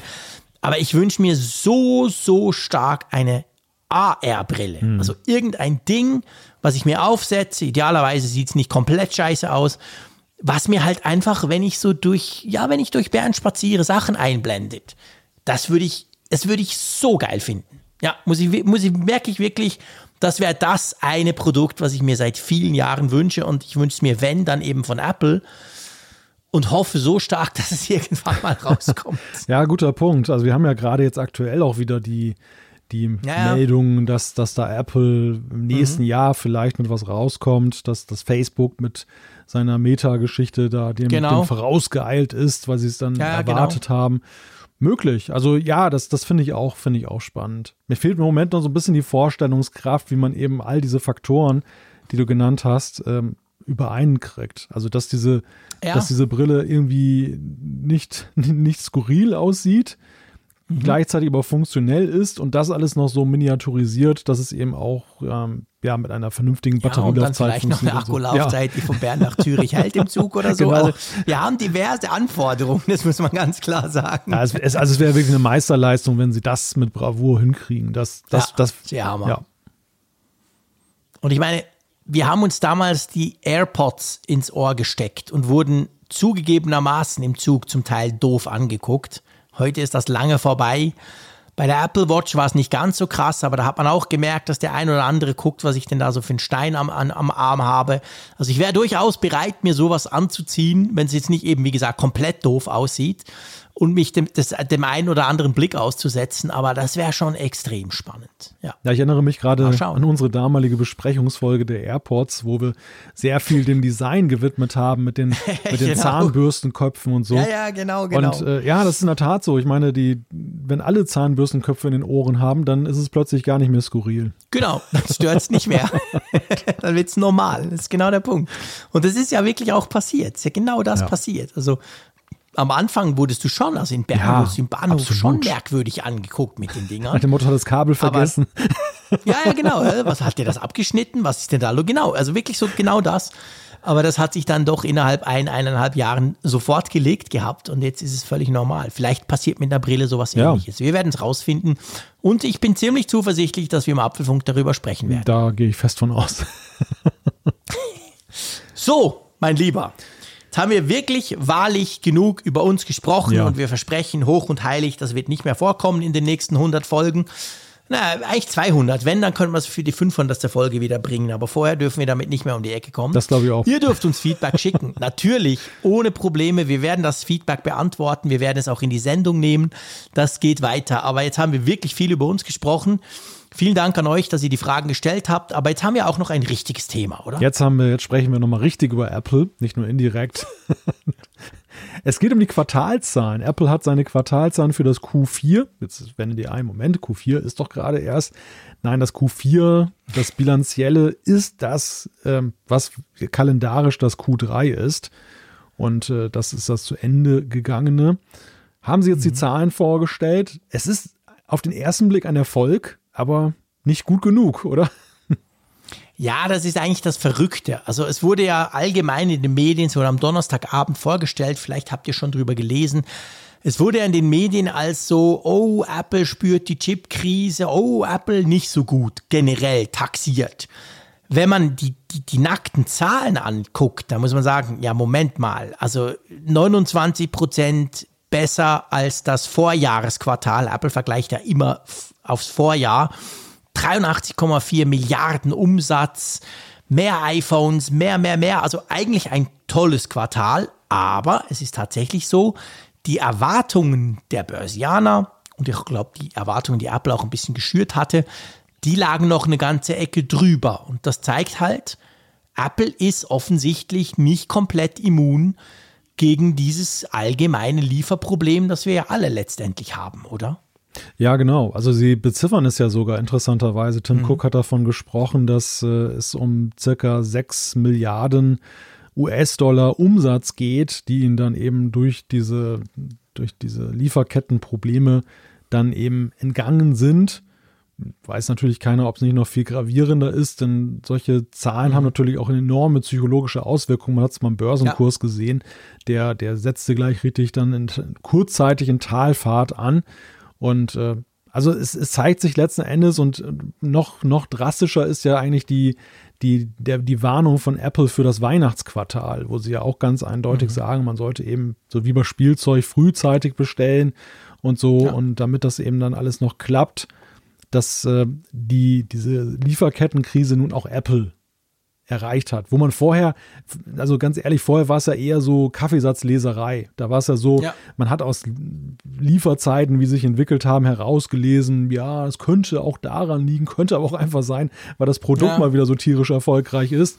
Aber jetzt sagen sie es ja ganz offen heraus. Anfang des ja. Jahres war es noch so eine, so eine Ankündigung. Es könnte mhm. sein, dass herzlich willkommen ne, in, der, in der Gegenwart. Ja, es ist wirklich so. Also es ist natürlich letztendlich das erste Mal seit fünfeinhalb Jahren, dass Apple seine eigenen Erwartungen nicht erfüllen konnte. Im April 2016 war das das letzte Mal so. Und ähm, das ist natürlich, ja, eben, das hat halt eine psychologische Wirkung, dass man sieht, oh, aha, okay, Apple, trotzdem, dass sie quasi den halben Chipmarkt leer gekauft haben, ist eben auch nicht komplett immun dagegen. Und natürlich wissen alle, das nächste Quartal ist bei Apple das wichtigste überhaupt. Das ist eben dieses Weihnachtsquartal, das erste Quartal bei Apple jeweils vom Geschäftsjahr. Das ist mega wichtig. Sie haben zwar schon gesagt, dass sie schon davon ausgehen, dass es noch ein Wachstum geben wird in dem Quartal. Also sie haben jetzt nicht komplett tief gestapelt für das kommende Weihnachtsquartal. Und sie haben ja auch gezeigt, also ich glaube, das ist das, was du auch gesagt hast, die, die Nachfrage ist unverändert hoch. Das iPhone 13 ist ein, ein super Erfolg. Ich bin überzeugt, dass MacBook Pro, die neuen werden ein gigantischer Erfolg. Das Problem ist einfach, Apple kriegt das quasi nicht auf die Straße, weil sie nicht alle verkaufen können, die sie könnten. Und dadurch fehlt natürlich dann letztendlich der Umsatz, den sie machen könnten. Der kommt dann vielleicht über die Zeit wieder, aber es ist definitiv ein Problem. Ja, ja diese, diese Zahlen sind natürlich, ähm, oder diese Problematik, um es mal in Anführungszeichen zu sagen, ist natürlich schon eine, ein Jaulen auf hohem Niveau. Letztendlich der Extrem, ja. nicht von Apple, sondern letztendlich von den Analysten, denn man muss, ja, man muss ja eines sehen. Erstens, es war immer noch ein gigantisch gutes Quartal. Ja. Wir reden hier nicht über Verlust, wir reden über die Frage, wie viel, wie viel Umsatz, wie viel weniger Gewinn sie gemacht haben. Verlust, ich bitte dich mal. Ja, eben. Nein. Ja, aber das muss man halt immer wieder sagen, weil die Diskussion wird ja teilweise so geführt, als sie wird verzerrt. Sie, sie ist total verzerrt verzerrt. Und, und äh, der andere Punkt ist ja auch der, auch die später kommen, also es ist ja aufgeschoben, ist ja nicht aufgehoben. Es ist ja nun nicht so. Genau. Erstens, die Mitbewerber haben das gleiche Problem, teilweise sogar drastischer ja, als Apple. Stimmt. Das heißt, es gibt in dem Sinne nicht unbedingt jetzt eine Alternative. Die, die, Ausgaben, die nicht getätigt werden, werden halt nicht getätigt. Die, die werden aufgeschoben und zumeist zumindest. Und äh, die wenigsten werden gar nicht stattfinden irgendwann kommt es dann halt wieder. Und Apple hat ja nach wie vor technologisch die Nase vorn. Das heißt, sie sind immer noch begünstigt, wenn alle dann mal wieder besser dastehen, dass sie ja noch diejenigen sein, die diesen Umsatz trotzdem noch kriegen. Es ist ja nicht so, dass ja. sie jetzt die Einzigen ja, genau. sind. Also das muss man vielleicht alles so in die Waagschale noch werfen. Zumindest sind das meine Gedanken, wenn ich solche Berichte lese, die, die halt manchmal sehr dramatisch klingen. Aber naja. Ja, ja, nee, also dramatisch eben. Es ist vor allem, es auch die ganze Industrie trifft und dadurch die Chance nicht unbedingt da ist, dass man dann gleich abwandert und sagt, ja, dann kaufe ich halt einen Samsung, weil die sind genauso schwierig lieferbar. Ja, eben. Also letztendlich fast schon ein bisschen eine akademische Diskussion, aber es ist halt schon so, Apple hat so ein bisschen den Nimbus auch letztes Jahr, wo man das Gefühl hat, das geht aber relativ locker, die haben, die haben wohl vorgesorgt und so. Und jetzt zeigt sie halt, ja, nee, ganz so locker ist es eben nicht. Okay. Du, wir haben eine Umfrage der Woche und vor allem, wir haben ja noch eine letztwöchige Umfrage, die wir zuerst auflösen dürfen. Genau, da gucken wir mal rein, den Zwischenstand sozusagen. Ah, stimmt, das, genau. Jetzt sind wir natürlich am Montag. Wir lassen das noch ein bisschen laufen. Aber ihr müsst jetzt einfach diese Zahlen nehmen, die wir halt jetzt quasi haben. Ja, guter Punkt. Ja, in der Regel ist es ja so, dass diese Trends, die sich da erkennen lassen, dann auch selten sich nochmal komplett drehen. Beziehungsweise in dem Fall ist es sogar ziemlich fix. Wir reden über die Frage, hast du jemals einen iPod besessen? Und da haben bis dato 2081 Teilnehmer mitgemacht. Ist cool, es sind aber viel, für das wir Montagabend ja, sind. Da viel, kommen ja dann noch ein paar hundert dazu. Also sehr, sehr cool. Und die Antworten dominiert ähm, von. Ja, 69 Prozent Ja und 31 Prozent Nein. Und 0,2 erinnern sich nicht mehr so genau, wofür sie ihr Geld rausgeschmissen haben, Anfang der 2000er Jahre. Aber ja, also er erstaunlich eigentlich. Ja, erstaunlich also, viel, erstaunlich viel. Erstaunlich viel, ja. hätte ich jetzt nicht erwartet, weil wir kriegen ja so viele Zuschriften, wo ihr manchmal ja auch schreibt, wie alt ihr seid oder so. Da wissen wir, wir haben ein sehr breites Altersspektrum, da sind wir auch stolz drauf. Wir haben Leute, die sind noch älter als ich und wir haben aber auch ganz viele, die, die sind jünger und die schreiben uns dann. Und ich meine, zumindest jemand, letztens hast du auch noch immer geschrieben, der ist 14, oder? Hm. Der wird den iPod kaum miterlebt haben. Aber ja, krass, 68, 69 Prozent, ja, wow, cool. Ja, ja, das finde ich auch wirklich interessant. Also wir haben jetzt Hätte ich nicht erwartet. die, die, die, die Blütephase des iPods, die war ja nun wirklich so in den 2000ern. Äh, natürlich Mhm. Ja, gab es ja, auch genau. danach noch iPods, aber Etwas vor dem Apfelfunk. ja, ja, ja, genau. Also ganz leicht. Leicht, ein wenig. Apropos Apfelfunk, das ist gleich die neue Frage, oder? Das ist gleich die neue Frage. Ja, die Selbstbezogenheit kennt keine Grenzen. Das geht. Ja, auch, auch hier, selbst in der Umfrage der Woche, da müsst ihr durch. Seit wann hörst du den Apfelfunk, wollen wir jetzt mal zu Folge 300 gerne wissen.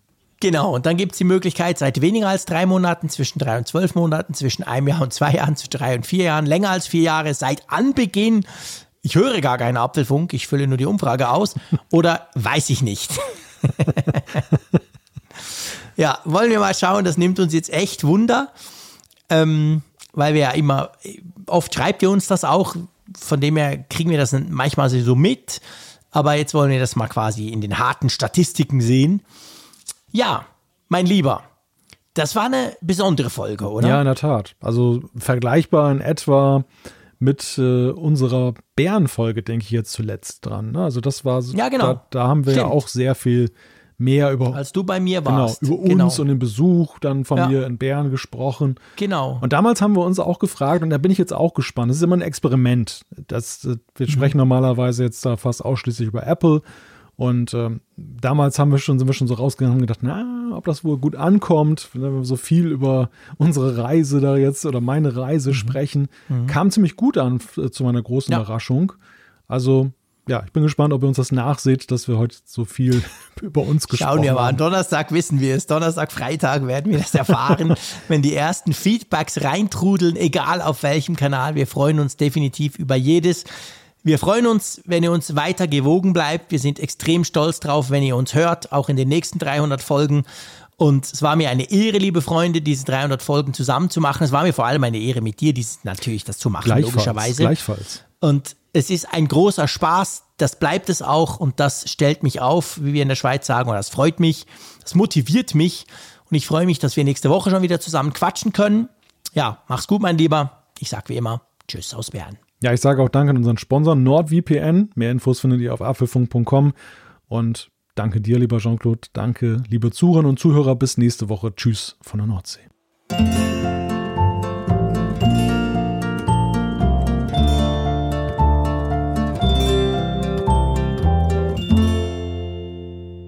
Immer auf Empfang mit Funkgerät, der App zum Apfelfunk.